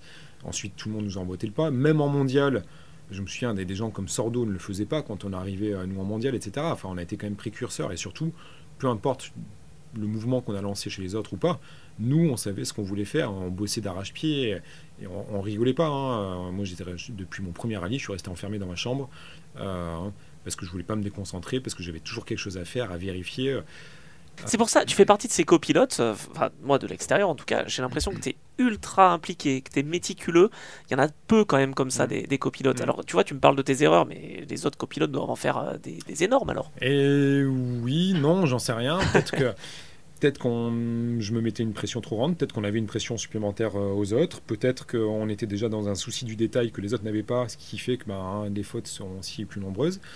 Euh, et encore, je ne pense pas avoir fait énormément de fautes, mais en tout cas, bah, peut-être qu'on est plus médiatisé aussi, peut-être qu'elles apparaissent plus au grand jour. C'est normal, c'est le jeu ma pauvre Lucette. Euh, donc ça pique hein, quand, quand, tu fais une erreur euh, hein, et que tu es en live à la télé et que tu es passé à deux doigts de la cata et qu'il y a encore une boucle de l'après-midi et que enfin, voilà, tout le monde va parler de ça. Il faut savoir, il faut savoir assumer. Hein, tu es, seul face à toi-même ton pilote t'en veut, ton, ton team t'en veut, euh, toi-même tu sais plus où tu campes. Et là, ton entourage, il est important justement Comment Parce que je sais que tu m'as dit que dans hmm. ta famille, t'étais pas trop. Hmm. Euh, bah oui, j'étais un peu seul dans le sens où je, m'isolais aussi volontairement. Hein. J'ai embarqué personne avec moi dans, dans, l'aventure. Mais voilà, je me suis pris en main, euh, je me suis pris en main et je me suis astreint à une à une, discipline un peu de, fer, on va dire ça comme ça, et je ne me croyais pas beaucoup de, plaisir et de, joie pendant les, pendant les rallyes. Alors, euh, une fois que le, dernier carnet de pointage était rendu, ça oui, il n'y a pas de souci, vous pouvez compter sur moi, il y avait des, belles photos de moi euh, sur les tables en train de, en train de danser. sur scène même, Sur scène, et par contre, euh, au boulot, j'étais vraiment intransigeant avec moi-même. C'était le secret de votre réussite à tous les deux? Entre autres, oui, oui. Il y a la détermination aiguë de, de Seb, plus bah, le fait qu'il soit associé à quelqu'un comme moi qui, soit conscient de tous les enjeux, qui soit hyper méticuleux et qui soit complètement dévoué à cette tâche-là. Euh, c'est sûr, euh, par rapport à d'autres copilotes, on m'a rarement vu au resto profiter un peu. Alors ça a aussi du bon, hein, de prendre un peu, d'air comme ça, ça permet de s'aérer, etc. Mais j'ai pesé le pour et le contre. Euh, pour moi, c'est plutôt négatif. Les quelques fois où je suis sorti de ma bulle, euh, de concentration, ça m'a coûté des points. Donc à partir de là, j'ai dit ok, on m'y reprendra plus et on m'y a plus, euh, plus repris. Donc là, 2009 se passe cette saison qui a été difficile au début, mais finalement vous terminez bien. 2010, vous avez la certitude de rouler euh, assez tôt ou pas spécialement? Parce qu'en fait, les saisons, elles s'enchaînent rapidement. Hein. Ben, je me souviens plus à quel moment on, nous dit ok, vous allez pouvoir rouler en 2010. Je pense qu'on nous donne assez dans la deuxième moitié 2009, on nous donne assez tôt de la visibilité pour justement nous conforter sur cette bonne dynamique, qu'on continue à, à, bien travailler avec, avec un bel objectif. Mais 2010, ça reste à la base un redoublement. Ouais. Enfin, chez le junior team, voilà. Junior team, voilà, euh, c'est un gros redoublement. De toute manière, on peut pas, on peut pas accéder plus haut, plus vite hein, que, que, ce qu'on a fait à ce moment-là. Mais il faut concrétiser et on concrétise très rapidement. Euh, on fait des scratchs, on a des belles choses, on sort moins. Et puis, bah, viens, on est chez PH, hein, on est dans junior team, on n'est pas l'équipage hein, champion, c'est Loeb. L'équipage numéro 2, c'est Sordo. Et nous, bah, on, est les, on est les petits poussins encore. Et euh, au rallye du Portugal, ok, il y a des positions de route, ok, il y a plein de choses, mais ok, on arrive à montrer surtout que bah, on arrive le dimanche, on est devant l'aube et on va garder la position alors que bah, ça, ça, chauffe. Alors vas-y, raconte. Derrière nous. Avant cette dernière spéciale, ça doit être, ça doit être l'enfer à, vivre. C'est une pression de fou, non? Bah, truc qui est rigolo, c'est que on, se retrouve finalement hein, à, se bagarrer. On n'a pas beaucoup de marge. Je suis plus peut-être 20 secondes ou peut-être un peu moins, un peu moins peut-être 13 secondes c'est beaucoup et c'est pas beaucoup parce que c'est l'aube quand même. Euh, et je me souviens de ce, de ce, de ce, mouvement là de, de, la part de Lob et Elena. Ils sont en train de se casquer, nous aussi. On les regarde et puis euh, ils, nous font un geste de chasseur comme ça, nous, nous mettre dans le viseur, à nous dire attention, nos petits lapins là, vous allez, euh, vous allez passer à la casserole. En tout cas, Elena, mais, ils le font de manière vraiment euh, gentille, mais bon, il y a quand même un message qui passe. Et euh, on roule comme des, euh, comme des fous dans la spéciale qui suit. Je me souviens, on prend une compression qui, qui fend le pare-brise, tellement on roulait fort. Enfin voilà, c'était la guerre. Et on arrive à sortir de toutes ces spéciales-là, des vraies spéciales du dimanche matin, en gardant encore suffisamment de marge pour arriver à la super spéciale de, de, de Faro, me semble-t-il que c'est dans un stadium. Et là, voilà, il suffit, entre guillemets, de gérer et surtout de pas commettre d'erreur, et on accroche notre première victoire. C'est ce qui se passe. Une, une joie de, fou, évidemment, mais euh, moi, j'oublie pas ce qui se passe. Je file en cuisine chez, BTS Bivouac, là, c'est le, catering exceptionnel chez, chez, Citroën à l'époque qui s'occupait de nous. Je vais voir euh, le chef, je lui dis file-moi vite deux carottes là, j'ai besoin de deux carottes, donne-moi deux carottes, donne-moi deux carottes. Il me file deux carottes, je les mets dans ma poche copilote. On arrive sur le podium, Ogier premier, Loeb second. Et sur le podium, je leur tends les deux carottes il a dit voilà, les lapins maintenant, c'est sur ce rallye en tout cas, c'était pas nous. et ça, j'en garde un souvenir aussi génial euh, parce que euh, parce que voilà, c'est de bonne guerre. Alors attention, euh, on faisait pas les malins, je faisais pas le malin outre mesure. Mais bon, il faut aussi ah, marquer, le faut marquer le territoire. Exactement. Donc, comment se passe la relation d'ailleurs avec, avec Sébastien, avec Daniel, avec même Dany et, et Marc? Ah bah c'est génial hein, de se retrouver quand même plongé dans, dans, ce grand monde. On est avec, on est avec les grands du rallye. Il y a un grand Formule 1 aussi qui est avec vous, parce que ça, on n'en a pas parlé, mais il y a quand même Raikkonen qui roule. Raikko qui est là, avec, euh, Lindstrom avec euh, Kyle Lindstrom qui sera euh, par la suite bah, notre, notre team manager là, chez, chez, Toyota. Le monde est petit à nouveau. Et on se retrouve autour, de ce monde-là. C'est juste fantastique. Hein, quand on prépare le rallye de Finlande et que hein, bah, on a une opération média qui est organisée avec la présence donc, de, de, de, de Raikkonen qui débarque avec son van un peu à la hein, agence touriste, vous savez quoi, ces, ces vannes DMC là. Hein. Euh, il est tout chromé à l'intérieur, il a hein, une, il a tout arrangé, vous savez quoi. Il ouvre, il, ouvre les, il ouvre les portières, presque il y a la fumée qui sort. Quoi. On est, on est dans un, on est dans un film. Ah, donc on se retrouve voilà au milieu plongé dans le grand bain. On a une grande équipe, des, grands coéquipiers. Sordo, Marc Marty, il parle français, donc ça nous aide aussi. Et on se retrouve avec une bonne émulation. On est au rallye de Nouvelle-Zélande aussi en 2010, si je me souviens bien. C'est la première fois qu'on se retrouve aux antipodes comme ça de la planète. Alors à vivre, vous imaginez bien que c'est quelque chose de, fantastique. Euh, et on n'est pas loin d'accrocher là aussi une, victoire euh, historique. On termine deuxième. On est dans euh, la fameuse spéciale de Vanga Coast. On assiste à des, bagarres épiques entre Solberg, Globe, Latvala. Nous, on arrive à accrocher le wagon, on se positionne, on se positionne. On est à deux encablures, littéralement deux virages de finir premier du rallye. Et là, l'expérience qui rentre encore à nouveau. On rentre un peu, un peu fort dans un, dans un virage, on tape avec l'arrière, ça nous renvoie tête à queue, on arrache le pare-choc avant, marche avant, marche arrière, on repart, on termine, on perd 12 secondes peut-être dans, dans l'histoire, et on termine le rallye à la troisième place ou à la deuxième place, deuxième, place à nouveau, deuxième place derrière Latvala qui remporte le rallye. Euh, on était en passe de, remporter notre, rallye de Nouvelle-Zélande pour notre première participation. C'est dingue. Mais c'est très bien que ça se passe comme ça et que. Bah, c'est ce qui vous a permis après justement de nous imposer. De, de rebondir, de nous imposer au Portugal, de faire plein de choses. Voilà, une, année 2010 en tout cas. Bon voilà, c'est décousu de la manière dont je vous la raconte, mais mais avec énormément d'expérience. D'autant plus que ça y est, vous allez être intégré à l'équipe officielle sur deux rallyes terre en remplacement de Sordo en Finlande, c'est pas rien, et euh, également au Japon. Est-ce que c'est le rallye de Finlande ou est-ce que c'est le rallye de Japon, le, premier des deux je Le premier, c'est Finlande. C'est Finlande, ok. Et vous venez de sortir de Portugal et Bulgarie où ça fait premier et quatrième. Donc des beaux résultats. On arrive en Finlande. Euh, là, waouh, ça, ça, envoie, ça envoie du steak. Hein. C'est très très violent. Je me souviens plus du résultat qu'on fait euh, là-bas. On termine deuxième en Finlande derrière Latvala, c'est ça? À 12 secondes, je crois, de, ou 13 secondes. Euh, il ne se souvient pas, mais il me donne les résultats. voilà, quand, quand, on me remet sur le, quand on me remet sur le rail, ça va, j'arrive à suivre. Euh, belle, belle bagarre. Euh, on se rend compte que la Rallye de Finlande, ça se joue vraiment du premier au dernier virage. Ça, ça part comme des flèches, ça se termine comme, comme une flèche. Euh, Latvala était trop fort, on n'a pas réussi à aller le chercher, mais on, accroche quand même une super belle, euh, super belle deuxième place. Devant Sébastien Loeb, hein, quand même, mine de rien, et Daniel Elena. Devant Loeb et Elena. Je me souviens que je suis euh, éprouvé physiquement, mentalement à la fin de ces, rallyes, parce qu'il bah, y a tout qui se joue, notre avenir, on découvre tout, la vitesse, l'adrénaline, les joies du podium. Et effectivement, gros déplacement à l'autre bout du monde à nouveau, Japon, et j'ai aucune image, aucun souvenir de ce qui s'est passé pendant ce rallye, là, maintenant quand je vous parle tellement j'étais concentré sur euh, l'enjeu. On est au bout du monde, j'ai tout à. Waouh, waouh, waouh, j'accepte tout. Je veux dire, la, langue, la manière de, conduire, tout, tout, tout, tout. Je, repars de zéro et je suis tellement concentré sur mon, sur mon rallye. Et à l'époque, on n'avait pas encore la manie, j'ai envie de dire, de, prendre des photos tout le temps avec nos smartphones. ça commençait à peine. Euh, que j'ai très très très peu de, photos perso de, ce moment-là, alors que ben, les chances euh, uniques d'aller au Japon pour faire un rallye en, en WRC, en numéro 1 euh, bis ou en numéro 2 comme on veut euh, au sein du team Citroën, ça se présente pas 50 fois dans une vie. Oui, mais ça prouve encore une fois que justement quand tu es copilote, tu dois être absolument dans le voilà. Et là en tout cas bah voilà, c'est ce qui s'est passé, j'étais dans ma bulle.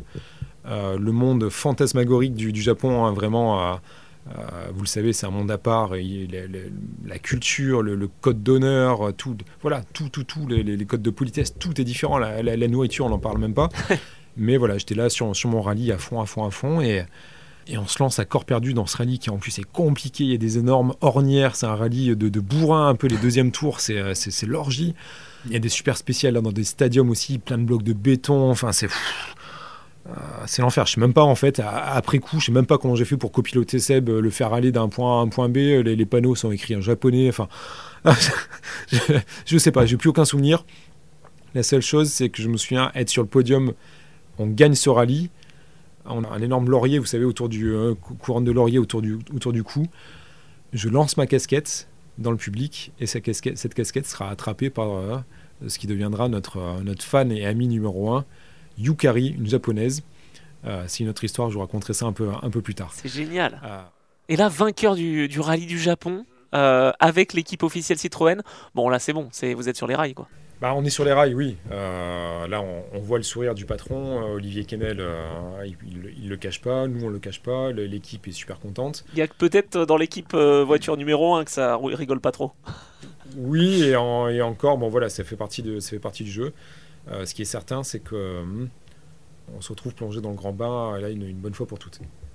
Donc là, saison 2010, bah voilà, elle est à, souligner. Alors après ça, évidemment, ça se passe un tout petit poil moins bien sur les derniers rallyes, mais parce que j'imagine que la pression était telle qu'il faut aussi que ça, ça retombe un peu. Et donc 2011, avec une nouvelle voiture. Ça, ça change aussi peut-être un peu la donne, avec la DS3. La DS3, la DS3. Est-ce qu'elle était moins démoniaque que la C4 ou pas?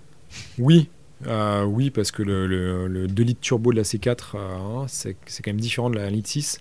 Et euh, bah voilà, là, on, travaille avec l'équipe pour s'approprier la, voiture, avoir un bon setup. Euh, et on fait corps vraiment là avec, euh, avec notre, notre équipier. Donc là, être dans l'équipe officielle, ça implique quand même autre chose, c'est que vous développez la on voiture. développe la caisse, exactement. on fait partie intégrante voilà, du programme de développement. Et ça ne prend pas beaucoup de temps avant qu'il y ait les premières tensions bien normal au sein, du, au sein du team, puisque ben, voilà, on a finalement euh, deux, deux numéros 1, euh, dans, enfin, en tout cas deux personnes qui ont les, les, plus que, plus, que, plus que rayant le parquet. Seb Augier qui a tout approuvé, qui accède à son statut de pilote officiel. Sébastien Loeb, évidemment, qui n'a plus rien à prouver, si ce n'est ben, garder, garder sa, sa, position de premier. Cinq ans seulement après vos débuts. Hein on pouvait pas aller plus vite. Euh, si vous regardez notre courbe de progression et l'expérience qu'on a, on peut pas aller plus vite. C'est quand on sait la vitesse à laquelle ça va partout, des WRC, là, des 2 litres euh, ou des 1600, c'est démoniaque. Ça va vite partout, partout, partout, partout.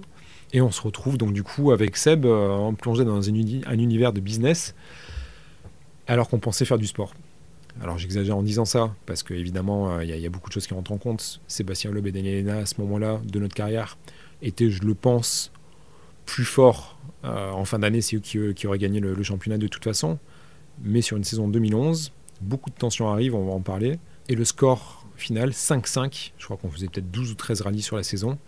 On a laissé 2 ou 3 victoires aux autres. Et sinon, on s'est tout partagé avec, euh, avec Sablob et Daniel Elena. Quoi. 5 victoires partout.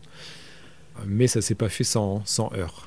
Non, on est d'accord. et alors, tu me dis que tu penses qu'à la fin ils auraient pu être champions, enfin ils l'ont été d'ailleurs. C'est pas passé loin quand même vous. Hein. Vous avez fait euh, voilà, quelques petites erreurs, il n'y en a pas eu beaucoup. Allez, on parle un peu de l'année 2011 en, dans le détail parce que ça vaut le coup. Dès le rallye du Mexique, finalement, on se retrouve en position de leader le samedi soir. Et euh, la consigne est donnée de, de, rapporter, on est 1 et 2. Et vous êtes devant On est devant. Et le championnat constructeur est tellement important. Et là, on, rapporte tellement de points au, au, championnat constructeur que la consigne est donnée de surtout pas faire de bêtises et qu'on ramène les deux caisses, si possible, à ces positions. Évidemment, et logiquement, euh, Seblob euh, refuse euh, cette, cette consigne-là et il nous déclare très clairement le dimanche matin au départ de la spéciale je vous le dis les yeux dans les yeux, moi j'attaquerai, je ferai tout pour repasser devant.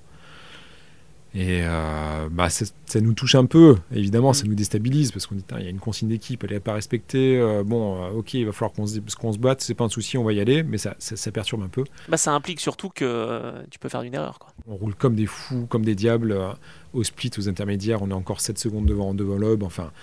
Et bah, on laisse traîner l'arrière de la voiture, on tape un petit, un petit guet en béton, là, à trois fois rien, mais ça arrache une roue, Harry Buffet. Bah, Sébastien Loeb gagne le, rallye, on marque 0 points.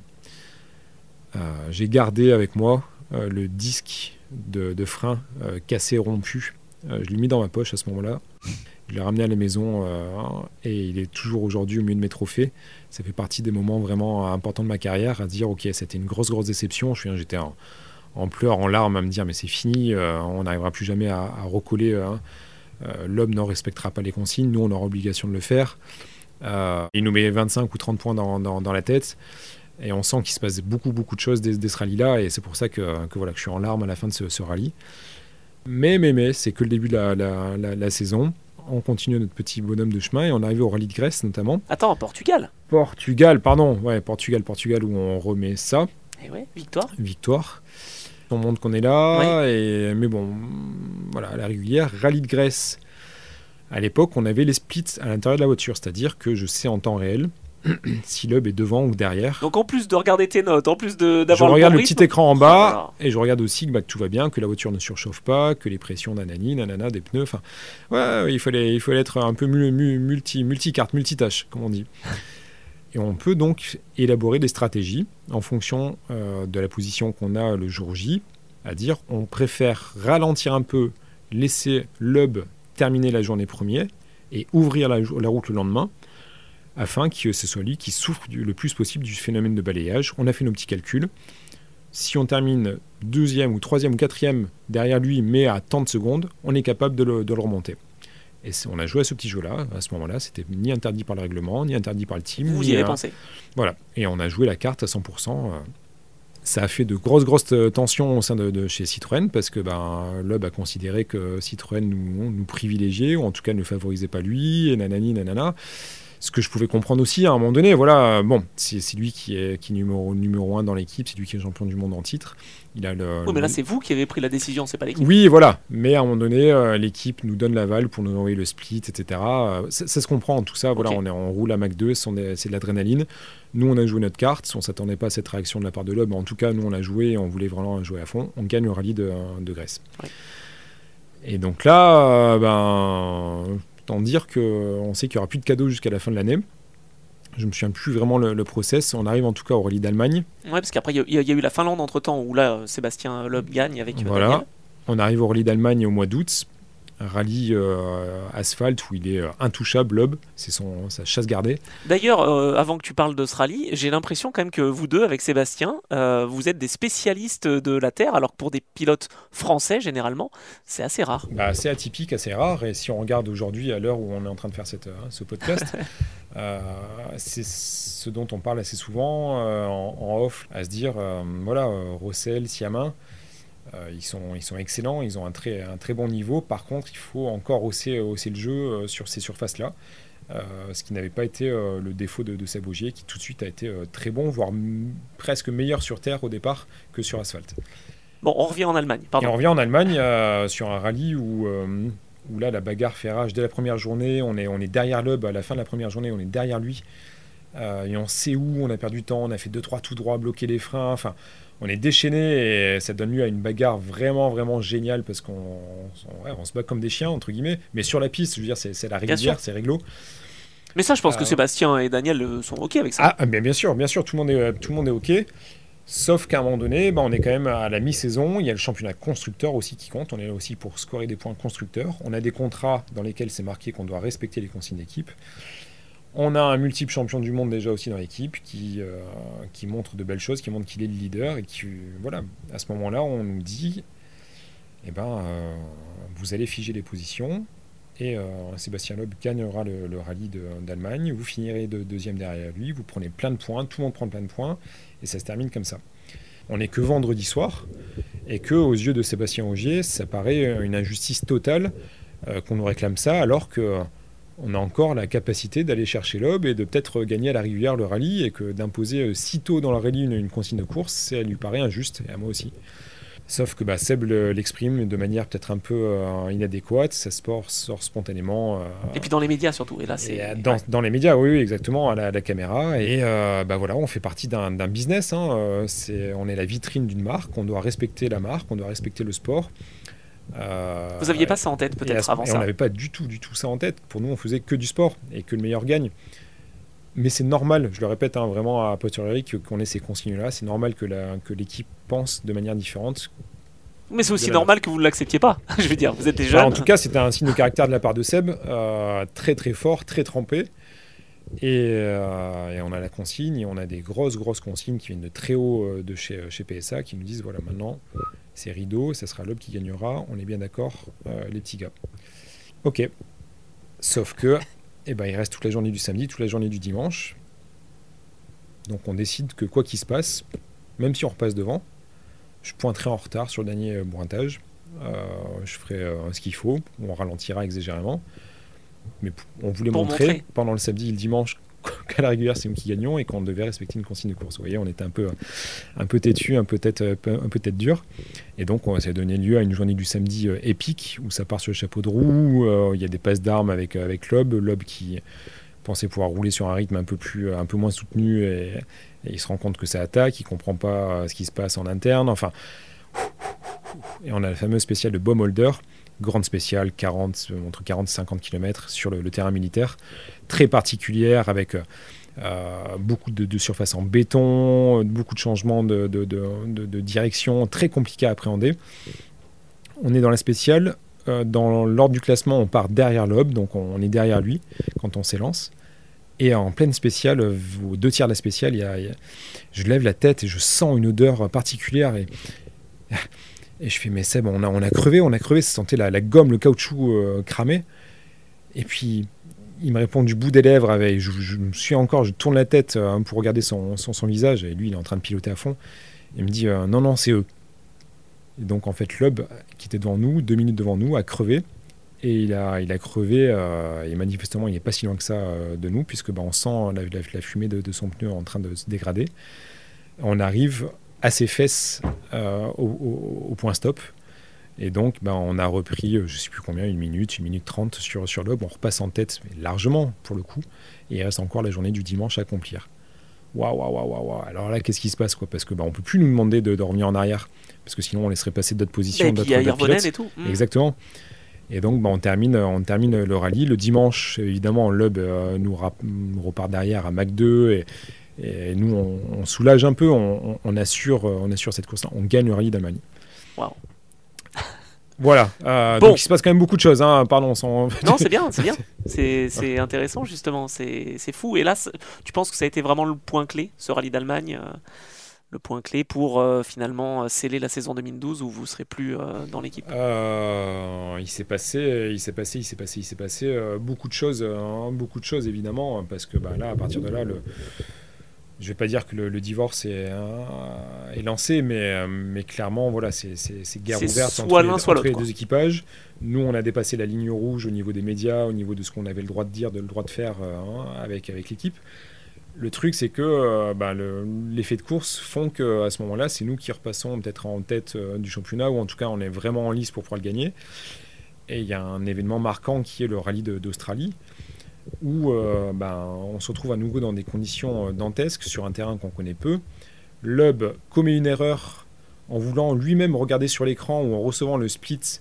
Ah. Il se déconcentre, euh, se rate dans un virage par en tonneau et je sais plus s'il abandonne à ce moment-là et peut repartir que le lendemain ou en tout cas il perd énormément de temps, je sais plus. mais on a, on, a, on a ça comme info. On termine la spéciale, nous. On repart pour la boucle d'après-midi, il pleut. Ça devient une terre glaise, c'est de la glace vive absolue au final, zéro grippe. On est à l'arrêt complet, on est en tête du rallye, en tête du championnat.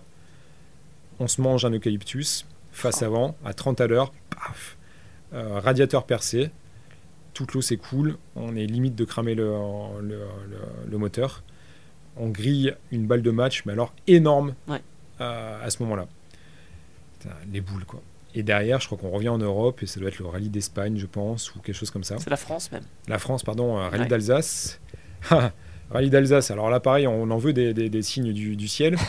rallye d'Alsace, où Sébastien Loeb a son moteur qui lâche, si euh, ma mémoire est, bonne. tellement rarement. Euh, tellement rarement, ça lui arrive chez lui, son rallye maison. Euh, et nous, derrière, on a tapis rouge, enfin tapis rouge.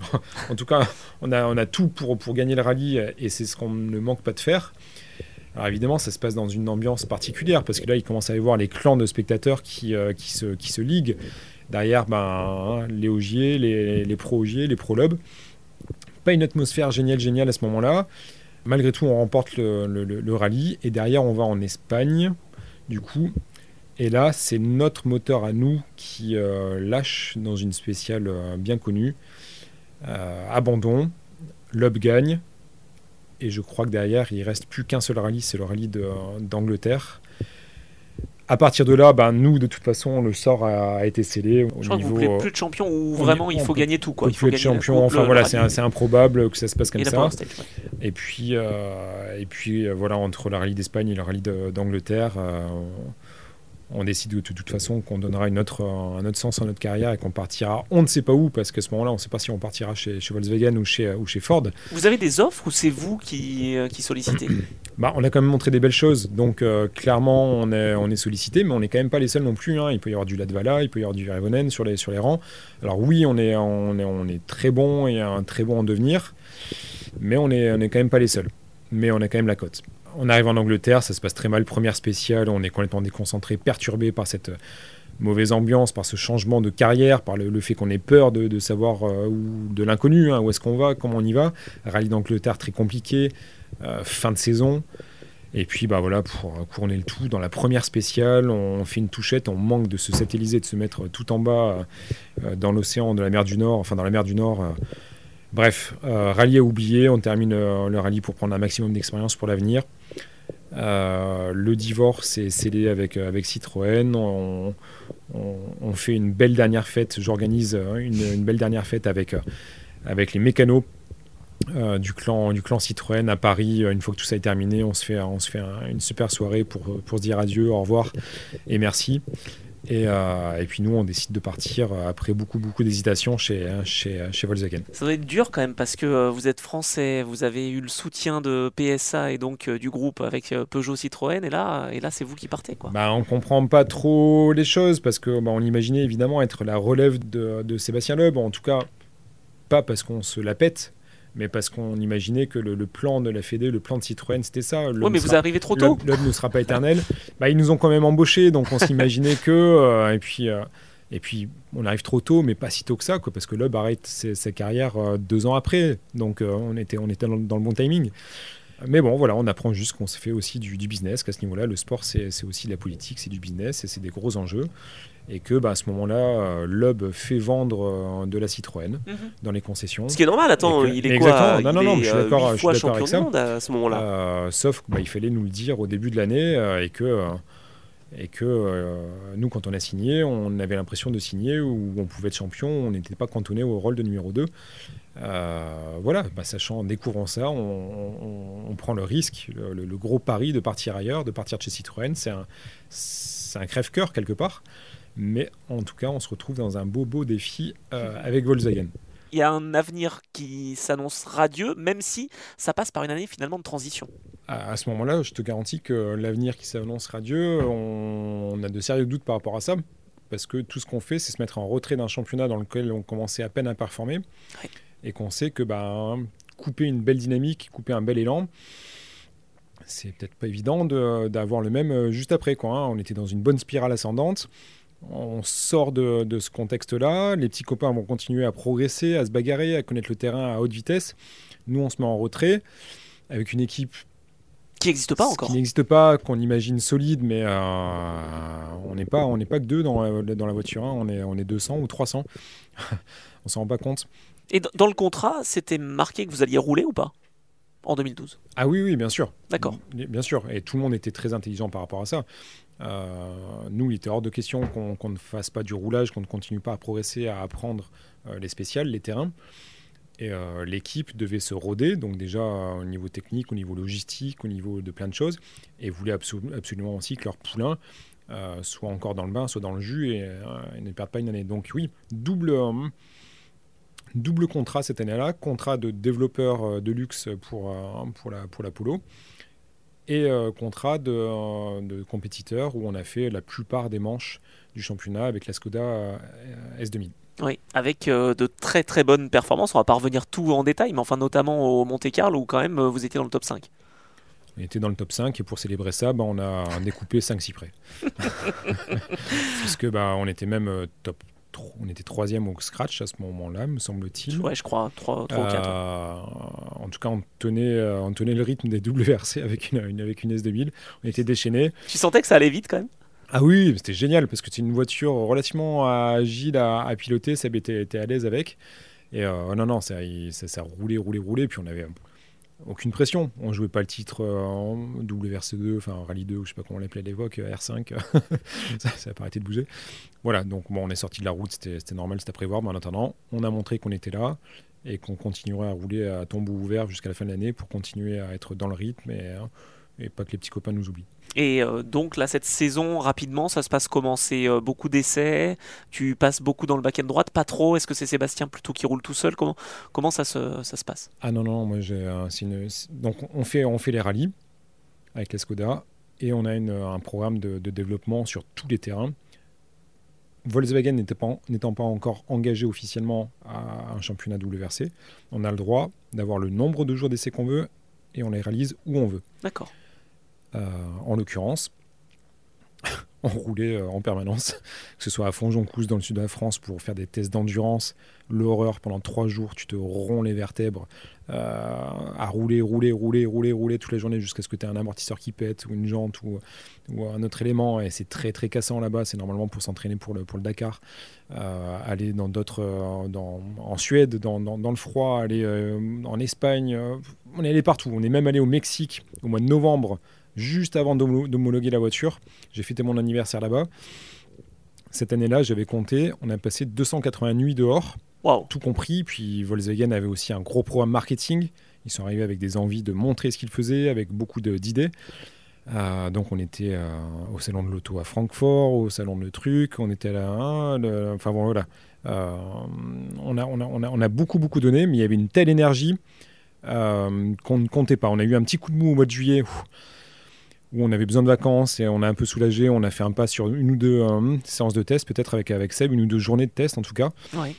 Euh, mais sinon, on les a toutes faites. Et je me souviens avoir fait. Il y avait le chiffre 8 qui ressortait pas mal, puisqu'ensuite c'était le, le, numéro qui a, qui, a, qui, a, qui était attribué à notre voiture de course pour l'année 2013, le numéro 8. On avait tiré au sort, c'était soit le 7, soit le 8. Euh, et donc c'était l'Advala ou nous. Évidemment, on aurait préféré avoir le 7, c'est devant. mais on a tiré au sort et on a, on a eu le 8. Et finalement, c'était une bonne chose parce que le 8, c'était un chiffre porte-bonheur au, Japon. Euh, et, par la suite, ça nous, a, ça, voilà, ça, nous a, ça nous a joué ça. Et c'est le nombre de titres que vous avez? 8 titres, exactement. Et on avait fait 8000 km d'essais euh, cette année-là. Ce qui est beaucoup, sachant qu'une saison complète de rallye, c'est environ 3500 euh, km de, de, de chrono. donc on avait fait 3500 avec la Skoda, 8000 avec, euh, avec, euh, avec l'Apollo. Donc en gros, euh, trois saisons en une. Wow. donc on est arrivé assez fatigué en juillet, on s'est requinqué, on a fait ce qu'il fallait jusqu'au bout pour homologuer la voiture avec le maximum de, performance et de, force possible. Mais ben, t'as beau faire tout ça, arrive Noël, gros soulagement. Moi, je me suis pris des vacances comme jamais je m'étais payé jusqu'à présent. Il fallait faire le break pour attaquer la saison juste après avec un, premier rallye de Monte Carlo à, bord de l'Apollo. Et là, le pire du pire, c'est les enjeux et la, question que tout le monde se pose, à commencer par Seb, à commencer par Ingracia, c'est que vaut notre polo? Parce que oui, on est bien dedans, oui, ça roule, oui, on a tout essayé, oui, on a roulé à bloc mais on s'est jamais comparé aux autres. Qu'est-ce que, qu'est-ce que ça va donner face aux Citroën de l'homme notamment, aux Ford de, des autres, etc. etc. Est-ce que là, en échangeant avec euh, Yarimati, justement, parce que lui, il était chez Ford, euh, vous avez quand même eu une petite idée quand lui a mis ses, euh, ses fesses dans la voiture pour la première fois? Bah, Le problème de, de Jean-Marie, hein, c'est que quand tu, lui poses une question, il commence à parler pendant 6 heures. Donc, Après, bon, je suis mal placé pour dire ça aujourd'hui. Mais oui, oui, oui, il avait un, bon, un, très, un très bon ressenti aussi. Mais les autres progressent aussi pendant ce temps-là. Euh, et notre polo, bah, elle est dans son œuf, hein, elle est dans sa coquille. Et la coquille, bah, on l'a brisée, on l'a ouverte au shakedown du, euh, du, du, rallye Monte Carlo en 2013. Euh, et d'ailleurs, on n'a pas brisé que la coquille, on a brisé aussi toutes les barrières possibles et imaginables. J'avais jamais vu Seb aussi stressé et brouillon au volant d'une voiture, mais il fallait que. Mais moi, j'étais pareil finalement il fallait que ce stress, ce, premier run là disparaisse de nous, là, que ça sorte. Euh, donc on est monté sur tous les bas côtés, sur tous les talus. En plus, bah voilà, on était du côté des Hautes-Alpes, donc il y avait énormément de spectateurs, Valence, compagnie. Enfin, c'était l'orgie.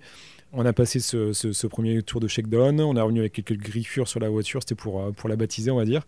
Et euh, bah, vous connaissez après le parcours sur l'année 2013 où on a fait une deuxième place au rallye de, Monte Carlo qui pour nous avait une valeur de victoire. On sautait partout. Je vous garantis que pour que Seb euh, saute partout avec une deuxième place, il fallait que, il fallait que ce soit une vraie joie. Et euh, on a fait le premier, premier spécial, premier scratch. Enfin, voilà, à nouveau des, moments très très marquants. Euh, et allez, pour, pour s'éterniser sur, sur, sur ce rallye-là, et pour dire à quel point ça compte, l'expérience et le fait de créer une équipe, la consolider autour de nous, et aussi prendre leur ressenti, hein, parce que ça n'allait pas que dans un sens.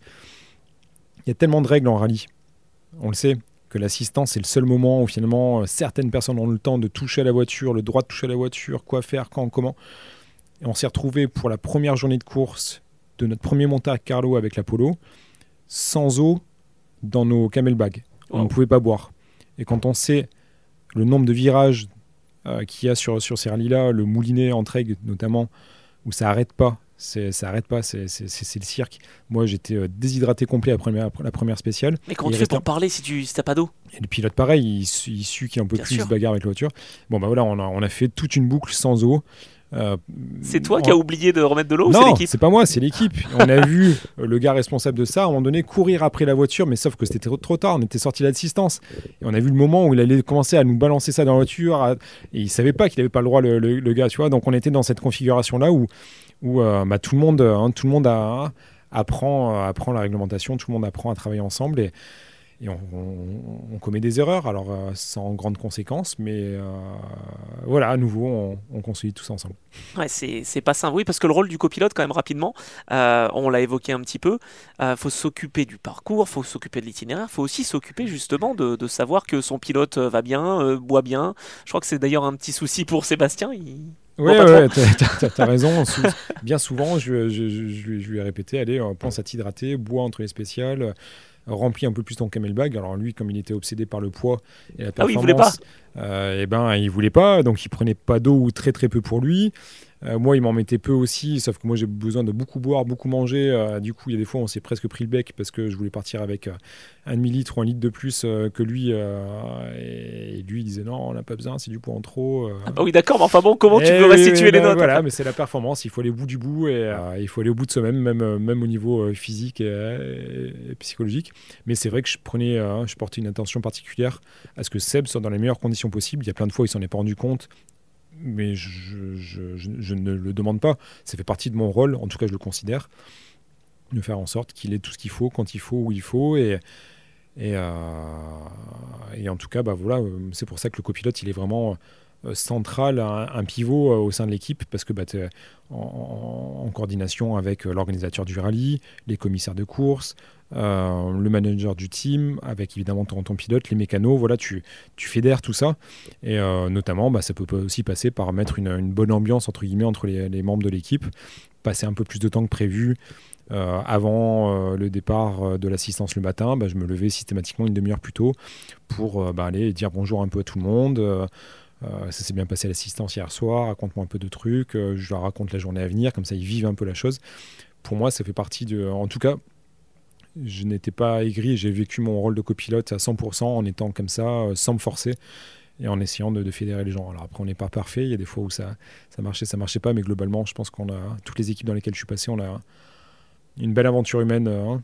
Bah, ça fait écho à ce que tu as dit tout à l'heure, hein, quand en 2008-9, là, voilà, ça se jouait, tu allais tout de suite demander à l'équipe ce qu'ils pensaient de toi. Enfin, tu étais prêt à le faire. Mmh, donc, je veux mmh, dire, voilà, c'est, c'est pas un hasard. 2013, donc, saison de rêve. Et là, premier titre, vous explosez tous les records. C'est simple. 9 victoires, c'est ça au, général, je crois. Nos comptes sont bons. Ouais, 9 victoires, 11 podiums, 110 euh, euh, victoires de spécial et 290 points. C'est le record absolu. oui, là on a, on a bien cartonné, on était déchaîné, on était lancé. Voilà, on parlait de spirale positive et que euh, ben, on, est, on, est, on, est, dans un doute absolu lorsqu'on en sort de cette spirale volontairement.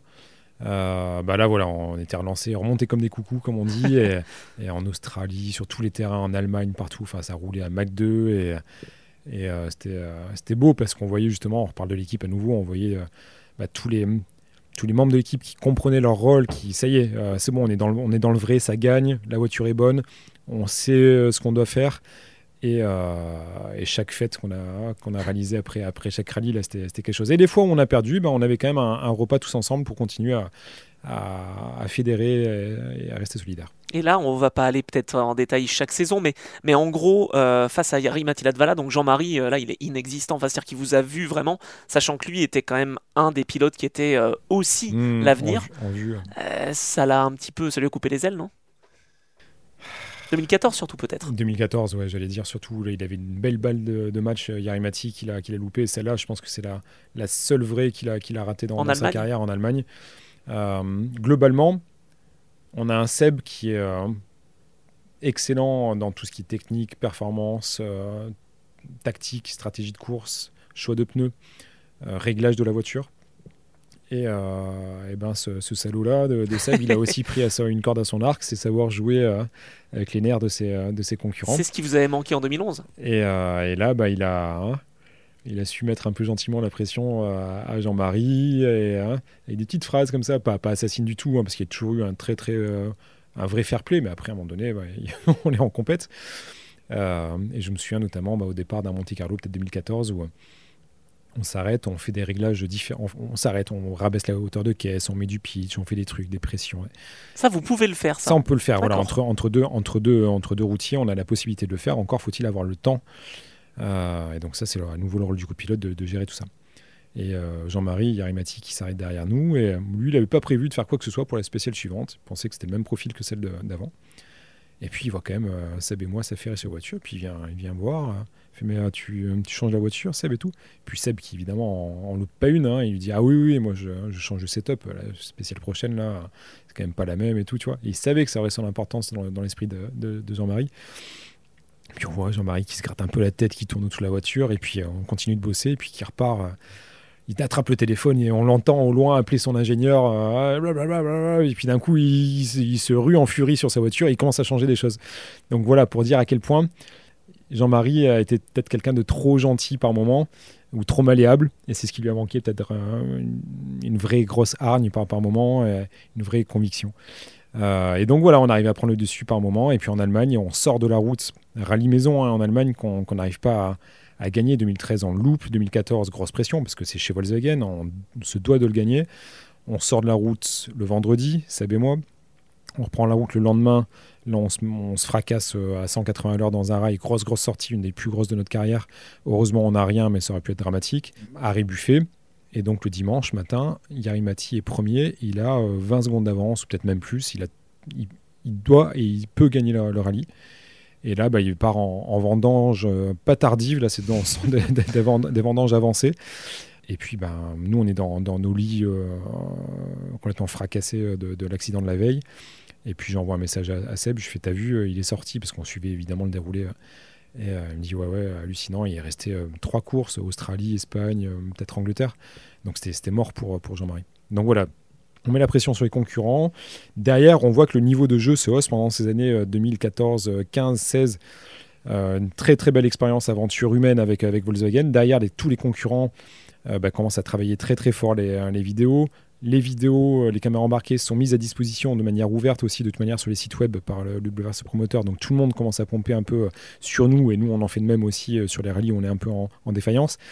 le style de pilotage s'affine et devient plus à la Ogier Lob, très en pointe, très belle trajectoire, bien incisive. On voit de moins en moins de, pilotes être par les portières à la Scandinave. Donc bah, tout se resserre, le règlement se resserre, on a l'obligation d'ouvrir la, route très régulièrement avec Seb sur les réalitaires, ce qui est très pénalisant et on râle énormément par rapport à ça.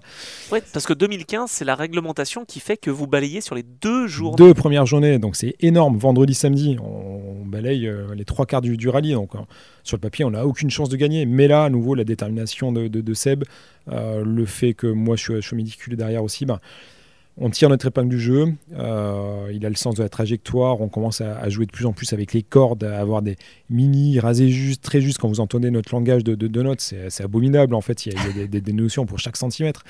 Mais ça marche. En, l'espace justement d'une de, dizaine d'années, j'allais dire, quand vous êtes arrivé en 2008 et, en 2021, ça, ça, a complètement changé ou quand même pas forcément le système de notes, je veux dire? Ah non, non, non, non la, base, euh, la base est la même, évidemment. Par contre... Euh, c'est un peu, un peu pareil que le système de Daniel ah Elena et Ah oui, on s'est basé dessus parce que bah, c'est celui qui fonctionnait. Donc Seb a dit, on va partir là-dessus. Ça, ça marche, ils sont champions avec ce système-là.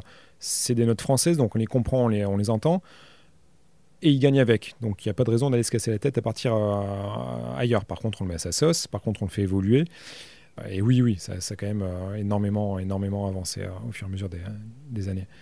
Et donc voilà, 15-16, euh, de, encore de C'est un rêve finalement. Là, c'est quoi Donc 13, 14, 15, 16, vous avez 4 titres.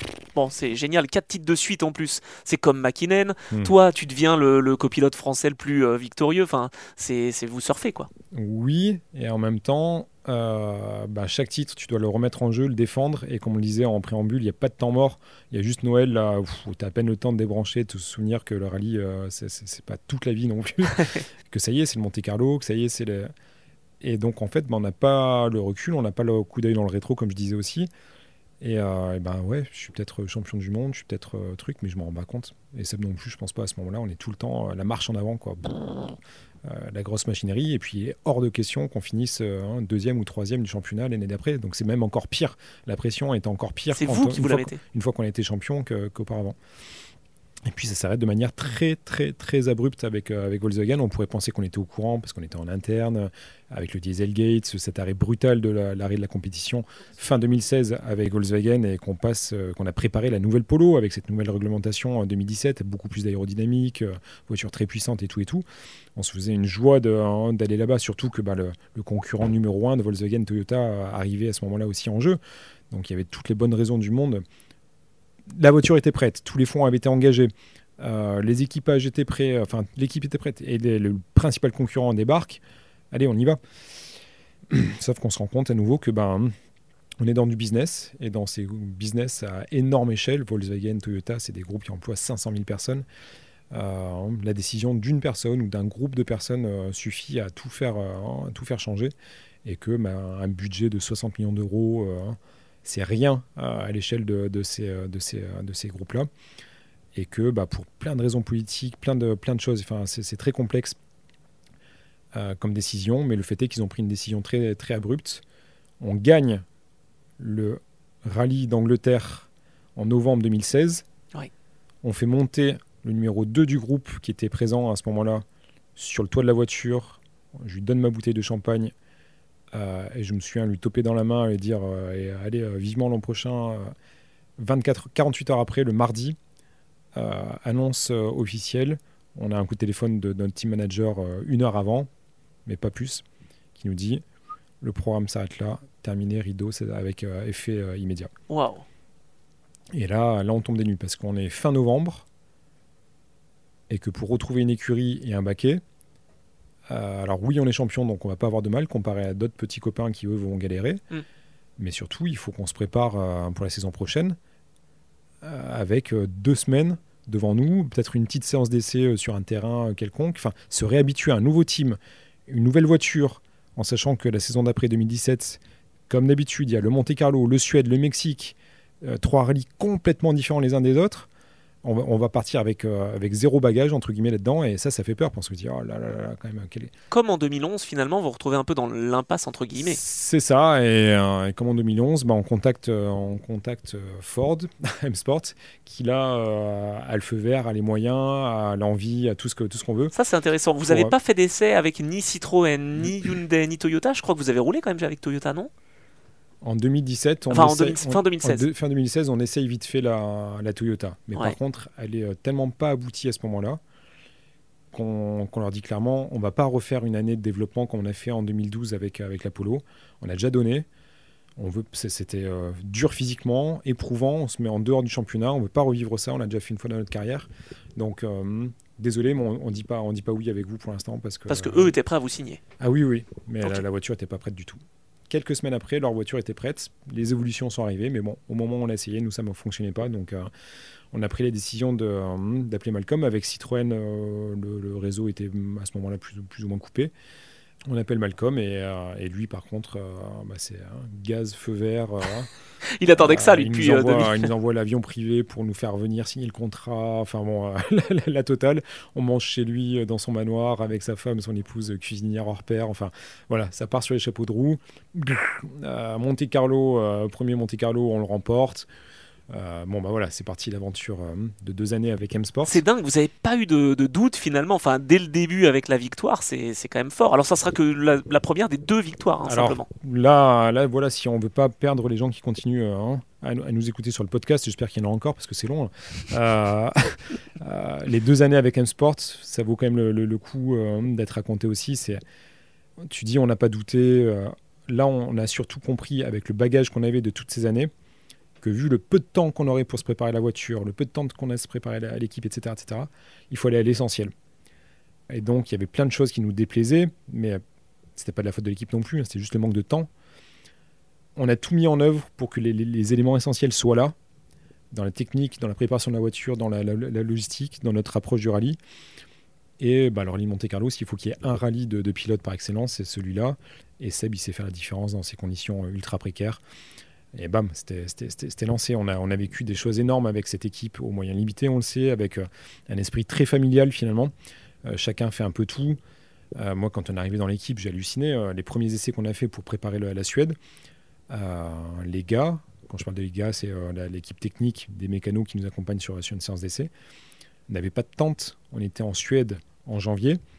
On n'avait pas de tente pour mécaniquer, pour changer les pièces, pour et donc, ça veut dire que c'était des, gars qui euh, prenaient euh, des outils euh, à moins 5 degrés en fer dans la main et qui travaillaient toute la journée sous la neige, sur, juste assis sur une vieille bâche. Quoi. à midi, il n'y avait pas de pause et les, mecs mangeaient un vieux sandwich sur, un, une pile de pneus. c'était comme ça. donc je suis arrivé là-dedans, je fais waouh, waouh, waouh, ok, je comprends l'esprit, il n'y a pas d'argent, chacun doit faire un peu plein de choses. Mais si on veut gagner, il faut aussi que les, les, les, gens qui travaillent se sentent un peu valorisés et travaillent dans des bonnes conditions. Toujours ce que tu m'as dit tout à l'heure. Et euh, bah voilà, donc bah, je leur ai obtenu une tente, euh, des, un meilleur catering le soir avec un repas chaud, nanani, nanana.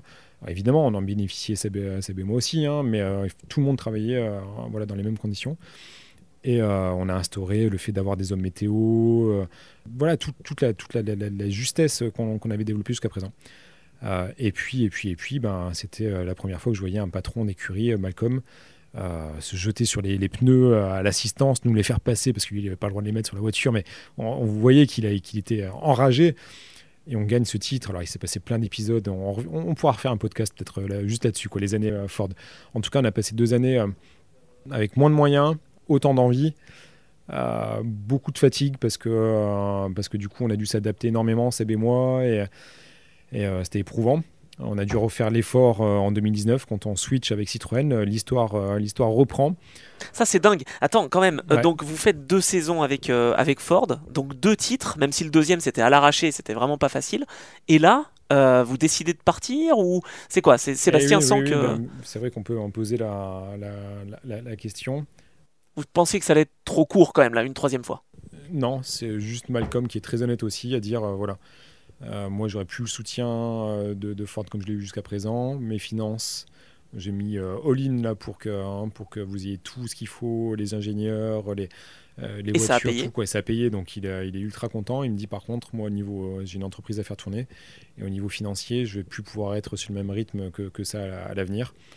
Donc il a été très honnête, il nous dit, euh, voilà, euh, moi oui, je veux vous garder, mais euh, ça ne sera pas les mêmes conditions, ni les contrats, ni euh, les ingénieurs, ni euh, plein de choses. Donc bah voilà, le- on s'est séparés euh, dans, dans ces conditions-là, donc en bonne, en très très bonne entente. Il a anticipé un peu les choses pour que vous soyez quand même. Il en- était, il en- était fair play, voilà. Et derrière, bah voilà, on a, on a, on a recréé du lien avec, euh, avec Citroën. donc, euh, Et là, Sébastien annonce que c'est son dernier contrat. hein. Oui, ouais, ouais, sauf que, sauf que bah, avec, avec Citroën, ça se passe pas comme, comme prévu. On n'a pas une, une voiture avec laquelle on est à l'aise. On n'a pas une équipe qui a. c'est- pas l'équipe le, le problème, attention, hein, c'est le, le fait qu'il n'y ait pas une, une vraie direction, une vraie directive, un vrai capitaine à bord. Et là, pareil, quoi, je, je pointe pas du doigt Pierre Budard, finalement, qui était le patron à ce, moment-là. Mais j'ai envie de dire que du côté de PSA, il n'y avait pas une, une volonté, une envie euh, significative euh, qui soit retranscrite aussi en budget, hein, parce que Mm. c'est ça aussi, il ne faut pas se voler la face, en recrutement euh, d'ingénieurs, etc., etc. Et donc, bah, on ne s'est pas retrouvé en phase euh, par rapport à tout ça. On avait une équipe qui était un peu en flottement aussi, parce que bah, elle voyait que bah, son, son propre groupe PSA ne, ne savait pas trop où aller. On a le malheur de gagner euh, le Monte Carlo, euh, ce qui sera quelque part un peu l'arbre qui cache la forêt. Parce qu'on se dit, vous voyez, la, la caisse va bien, l'équipe va bien, tout va bien, il suffit juste d'avoir un bon pilote. Ouais, enfin, c'est l'adaptation. Mais après, de Seb et de toi, C'était bah, c'était surtout Seb à nouveau, un Monte Carlo avec son talent fabuleux de, de gagner son rallye fétiche. Euh, mais derrière, on a vu qu'on a galéré sur plein de terrains, on n'était pas capable de, de se bagarrer. Autour de Corse, euh, on a été, euh, pardon, mais pitoyable. Quoi. La voiture sous-virait à mort, Seb n'était pas capable de faire un, un bon chrono. À aucun moment, on était capable d'aller chercher la victoire avec cette voiture. Pourtant, vous saviez développer une voiture. Vous l'avez montré avec l'Apollo. Donc, Oui. je veux dire, c'était pas ça le problème. Bah, à un moment donné, la voiture elle a quand même une base intrinsèque, une géométrie, un châssis, et bah, on, on part déjà des fois peut-être avec de loin, sans dire que c'était une mauvaise voiture, mais en tout cas qui ne correspondait pas au pilotage de Seb. Déjà. Ensuite, euh, je modifie une voiture quand on a qu'un an, qu'on découvre de toute manière son setup sur toutes les surfaces.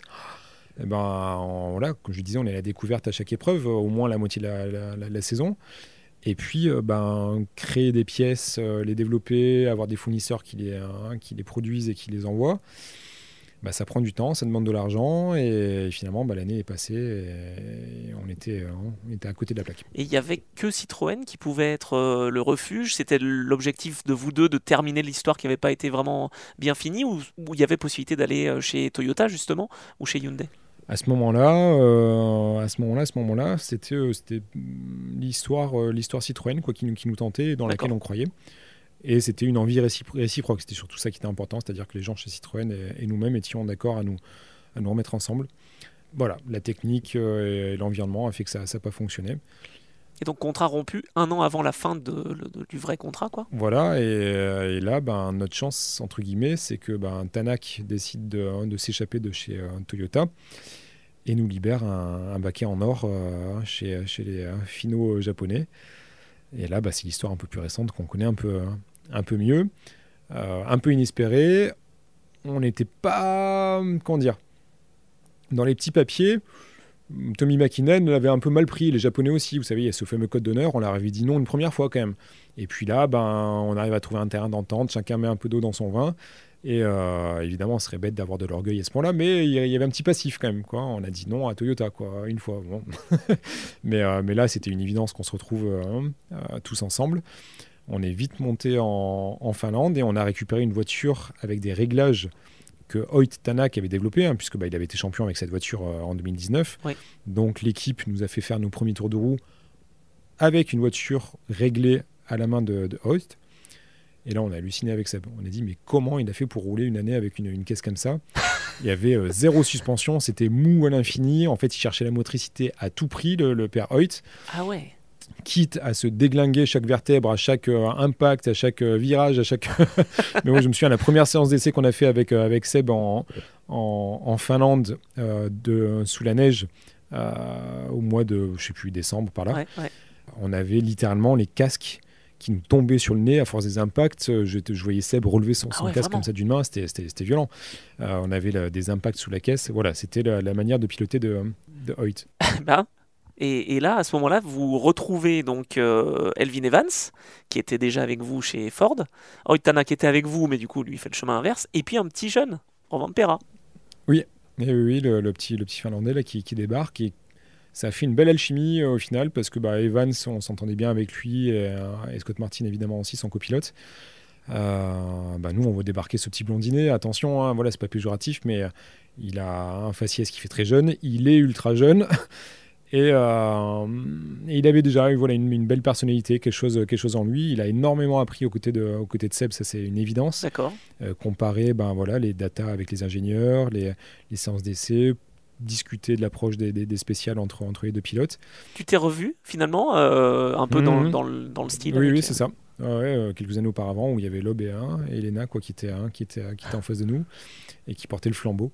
Bah, là, c'était vous qui le portiez. Et là, c'était nous. Donc, c'était un joli passage de, relais. Et, hein, et ben, comme prévu, euh, le passage de relais s'est bien, bien effectué parce que ben, le, hein, allez, il a. Il a vite compris comment ça marche. Ah, on est d'accord. 2020, rapidement, donc le début de saison euh, commence bien. Le problème, c'est qu'il y a ce Covid. Vous, vous êtes au Mexique. Moi, je commentais pour Canal le, rallye. Et là, tout s'arrête d'un coup. Euh, comment tu le vis à ce moment-là? Ça doit être dur, non? Alors, moi, je vais être très honnête et les gens seront assez euh, intelligents pour comprendre ce que je dis. Hein. donc en préambule, je ne me moque pas de la crise sanitaire, ni du Covid, ni truc. On a le droit à avoir euh, nos idées, etc. Ça, c'est une chose. Si on me demande sur le moment comment ça se passe, euh, je le raconte. On est au bout du monde, au Mexique. la crise sanitaire se déclenche, enfin, le vrai lockdown, c'est pendant qu'on est pendant Mexique que que ça se déclenche en Europe. Donc moi, je viens de gagner un rallye avec un jour d'avance parce que du coup, le rallye est arrêté instantanément le samedi soir.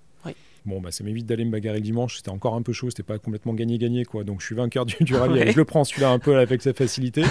Donc je peux aller faire la bringue le samedi soir et le dimanche soir pas au Mexique parce que j'ai mon vol qui est prévu le lundi. Euh, je suis au soleil, je reviens, c'est le lockdown euh, par rapport à toutes ces années où on a quand même dépensé beaucoup, beaucoup d'énergie. Euh, bah, c'est une et j'ai la chance d'habiter dans une maison avec un jardin donc j'ai pu profiter du lockdown à me reposer à être dehors faire du sport etc et on a repris quand même le, championnat relativement tôt, je trouve, puisqu'en juillet, on était en Estonie sur une épreuve nouvelle. C'est vrai. Qui, moi, m'a énormément motivé. Comme tous les rallyes nouveaux, c'est excitant. Hein, voilà, ça euh, on a beau dire, bah, quand ça fait 10 ans qu'on va au rallye de Finlande à Jivaskila, bah, au bout d'un moment, il y a une petite routine qui, s'installe. Je ne devrais pas le dire, mais c'est comme ça. Ouais, c'est ça, tu, reprends les carnets de notes et puis hop, c'est bon, ça t'as bah, quasiment pas de ça, modification. Et puis surtout, bah, la ville, il n'y a pas de surprise, on la connaît par cœur, les routiers, les trucs. Hein. bon, bah, voilà, ok. Là, il y a tout à découvrir, je suis excité, je, vérifie tous mes routiers. En plus, il y a le lockdown, plein de règles. Euh, sur les, les 2020-2021, hein, j'ai fait 89 tests Covid. Euh, parce que c'était obligatoire au départ, pendant le rallye et euh, de retour sur le territoire. Donc, euh, donc vous voyez, c'était soumis, enfin ça s'est pas fait tout seul, mais au moment du, au moment du Mexique, voilà, on a, on a une dernière victoire là-bas.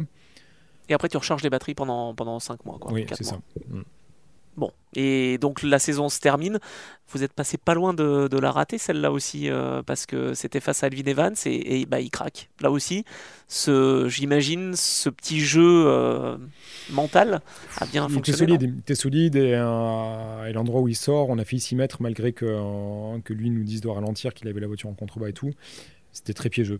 je pense qu'on avait toutes les chances du monde de s'y mettre aussi. Il était premier sur la route, il s'y est mis et hein, on va savoir ce que ça aurait donné à la fin. En tout cas, il nous a donné du fil à retordre sur cette année-là. Sur l'année suivante, il nous a collé au basque. Il avait compris, pareil lui aussi, comment fonctionnait Seb.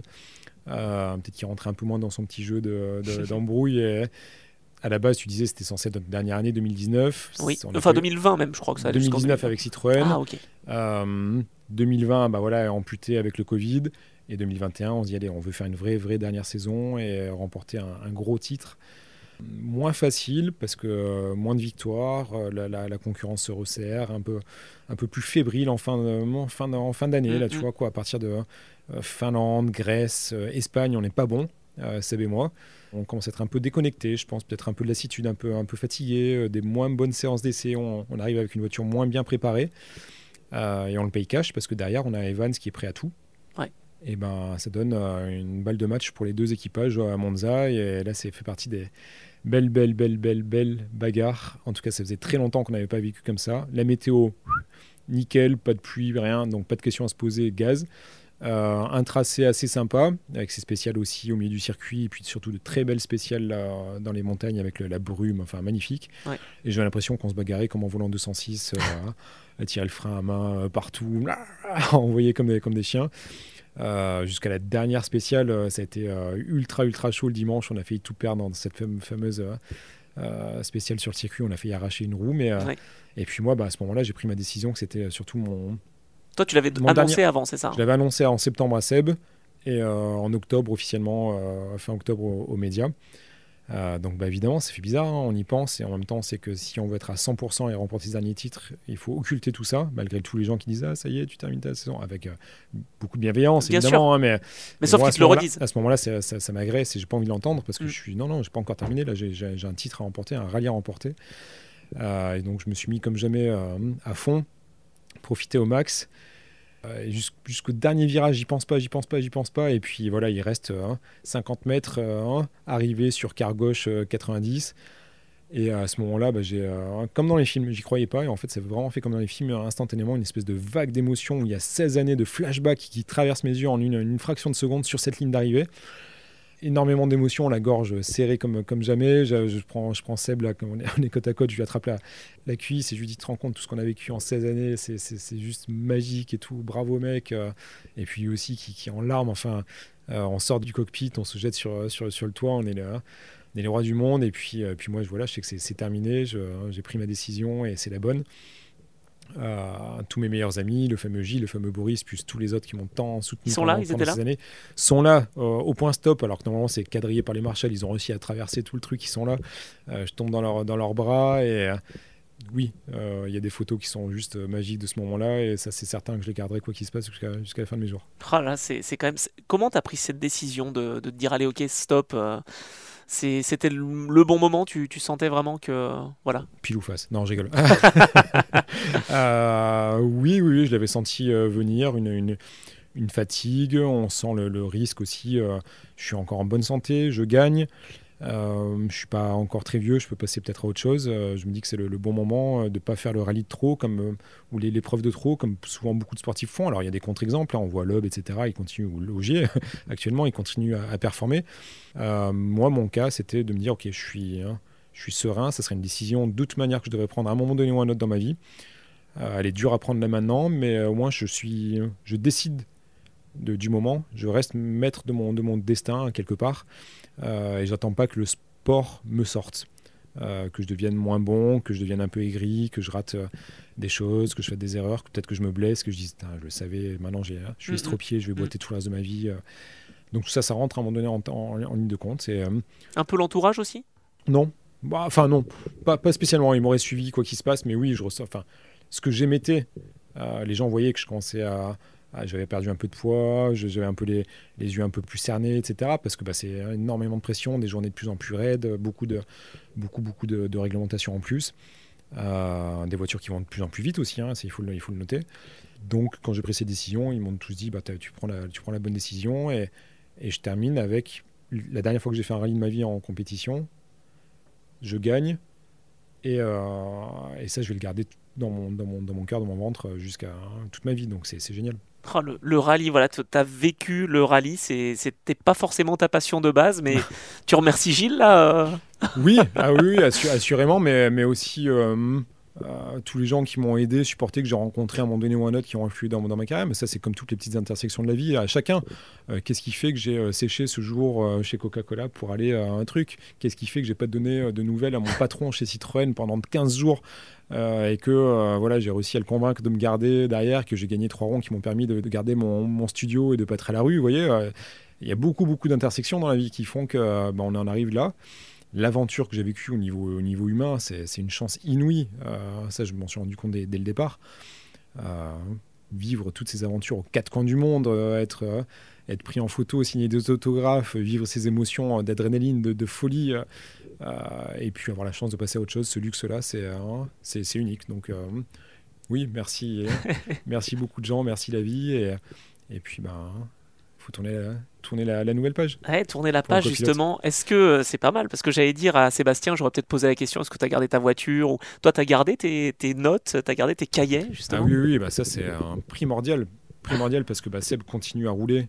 Et donc, bah, tout l'historique des notes est encore là. Et je ne sais pas son programme. Lui-même ne sait pas son programme sur les mois à venir. Sur Mais t'as tout. T'es un peu comme une bibliothèque.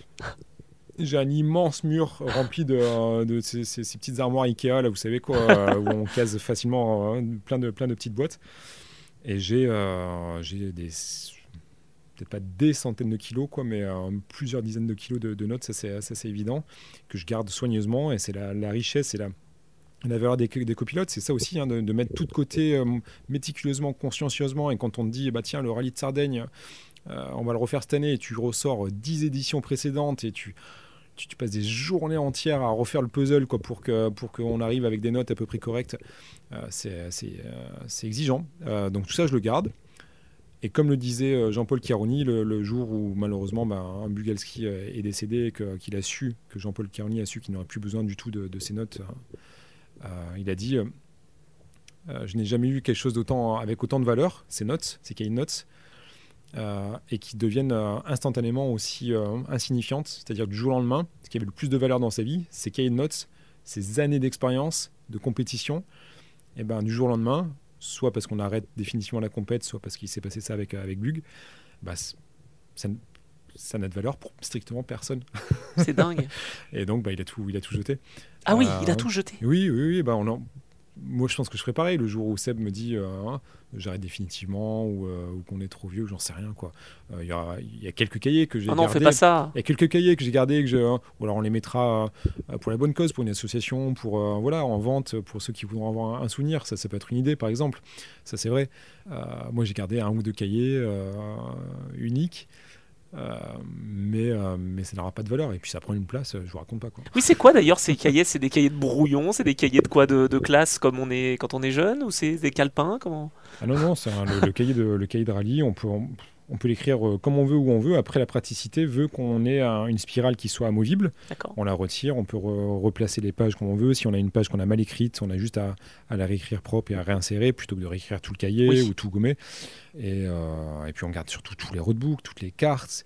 Euh, les roadbooks sur lesquels on fait plein d'annotations sur les routiers, euh, à quel moment on était en avance, en retard, euh, telle section du routier quand tu traverses la ville, là tu as une coupe à droite, là pendant, le, pendant les rocos tu gagnes une demi-heure de temps. Enfin, les hôtels, pareil, moi j'ai noté toutes les chambres d'hôtel, est-ce qu'il y avait du wifi, du silence, un bureau, ah du room service, à quelle distance c'était du parc d'assistance, est-ce que, etc. etc. Donc j'ai tout noté, j'ai tout un listing, voilà, que, bon, on va se refaire un podcast là-dessus aussi.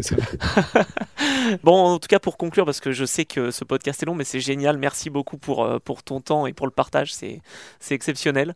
Euh, comment tu te vois là dans, dans les prochaines années? Tu, tu, veux faire quoi? Tu veux mettre à profit ton expérience pour la transmettre? Tu peux faire ouvreur? Tu peux faire euh, chroniqueur ou mhm. consultant à la télé? Qu'est-ce que voilà Qu'est-ce que tu veux ouvreur, pour l'instant, j'ai dit non jamais. j'ai l'impression de vouloir continuer à dire non jamais parce que c'est vraiment vraiment un boulot de fou. Et, hein, Encore plus ingrat. Et là, on retombera sur notre ami Simon Jean-Joseph. Transmettre l'expérience, définitivement, oui. Euh, être impliqué hum, avec la FFSA, on essaie de, voir de quelle, manière voilà, je, peux, je peux retransmettre l'expérience acquise. Et euh, je participe à certaines réunions avec le, DSN pour voilà, faire partie, comprendre quel est l'univers du rallye en France notamment. Et puis, euh, et puis, et puis ben voilà, le, milieu après des médias m'intéresse aussi. Euh, pourquoi pas vivre la chose du côté euh, promoteur euh, et dynamiser peut-être le, rallye. On verra si j'ai des idées, si on, si on arrive à, vivre tous ensemble cette passion qui est géniale parce que le rallye, on a des jumps, des, des, rivières à traverser, des conditions pas possibles, beaucoup, beaucoup de choses à, à raconter, des paysages magnifiques. donc, ben, un nouveau challenge. Ouais, et des histoires de vie. Bon, et eh ben écoute, on, se refait plein de podcasts quand tu veux pour parler de l'épopée Ford, de l'épopée euh, Volkswagen et puis euh, des carnets de notes. Merci beaucoup, Julien. Avec plaisir, à bientôt.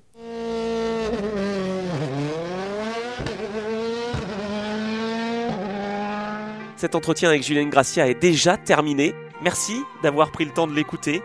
Même si je l'avais déjà croisé sur des rallyes, j'ai vraiment découvert Julien lors de cet entretien. Sa gentillesse, son humour et ses souvenirs de détails précis, de petites anecdotes m'ont beaucoup plu et impressionné, à tel point que j'ai tout de suite été embarqué dans son histoire. Un parcours incroyable aux côtés de Sébastien Augier qui fait de Julien Ingracia le copilote français le plus titré de l'histoire des rallyes. Si cet épisode vous a plu, n'hésitez pas à le partager au plus grand nombre et à laisser un commentaire sur les différents supports d'écoute, sur mon site internet ou sur mes comptes Instagram et Twitter. L'occasion de vous remercier une nouvelle fois pour les retours que vous me faites depuis le lancement de ce projet et tout ça me touche vraiment beaucoup. D'autres entretiens arrivent et comme je vous le disais en introduction, les profils sont variés, toutes leurs trajectoires sont uniques. Alors on se dit à la semaine prochaine pour un nouvel épisode de ce podcast avec un nouvel invité.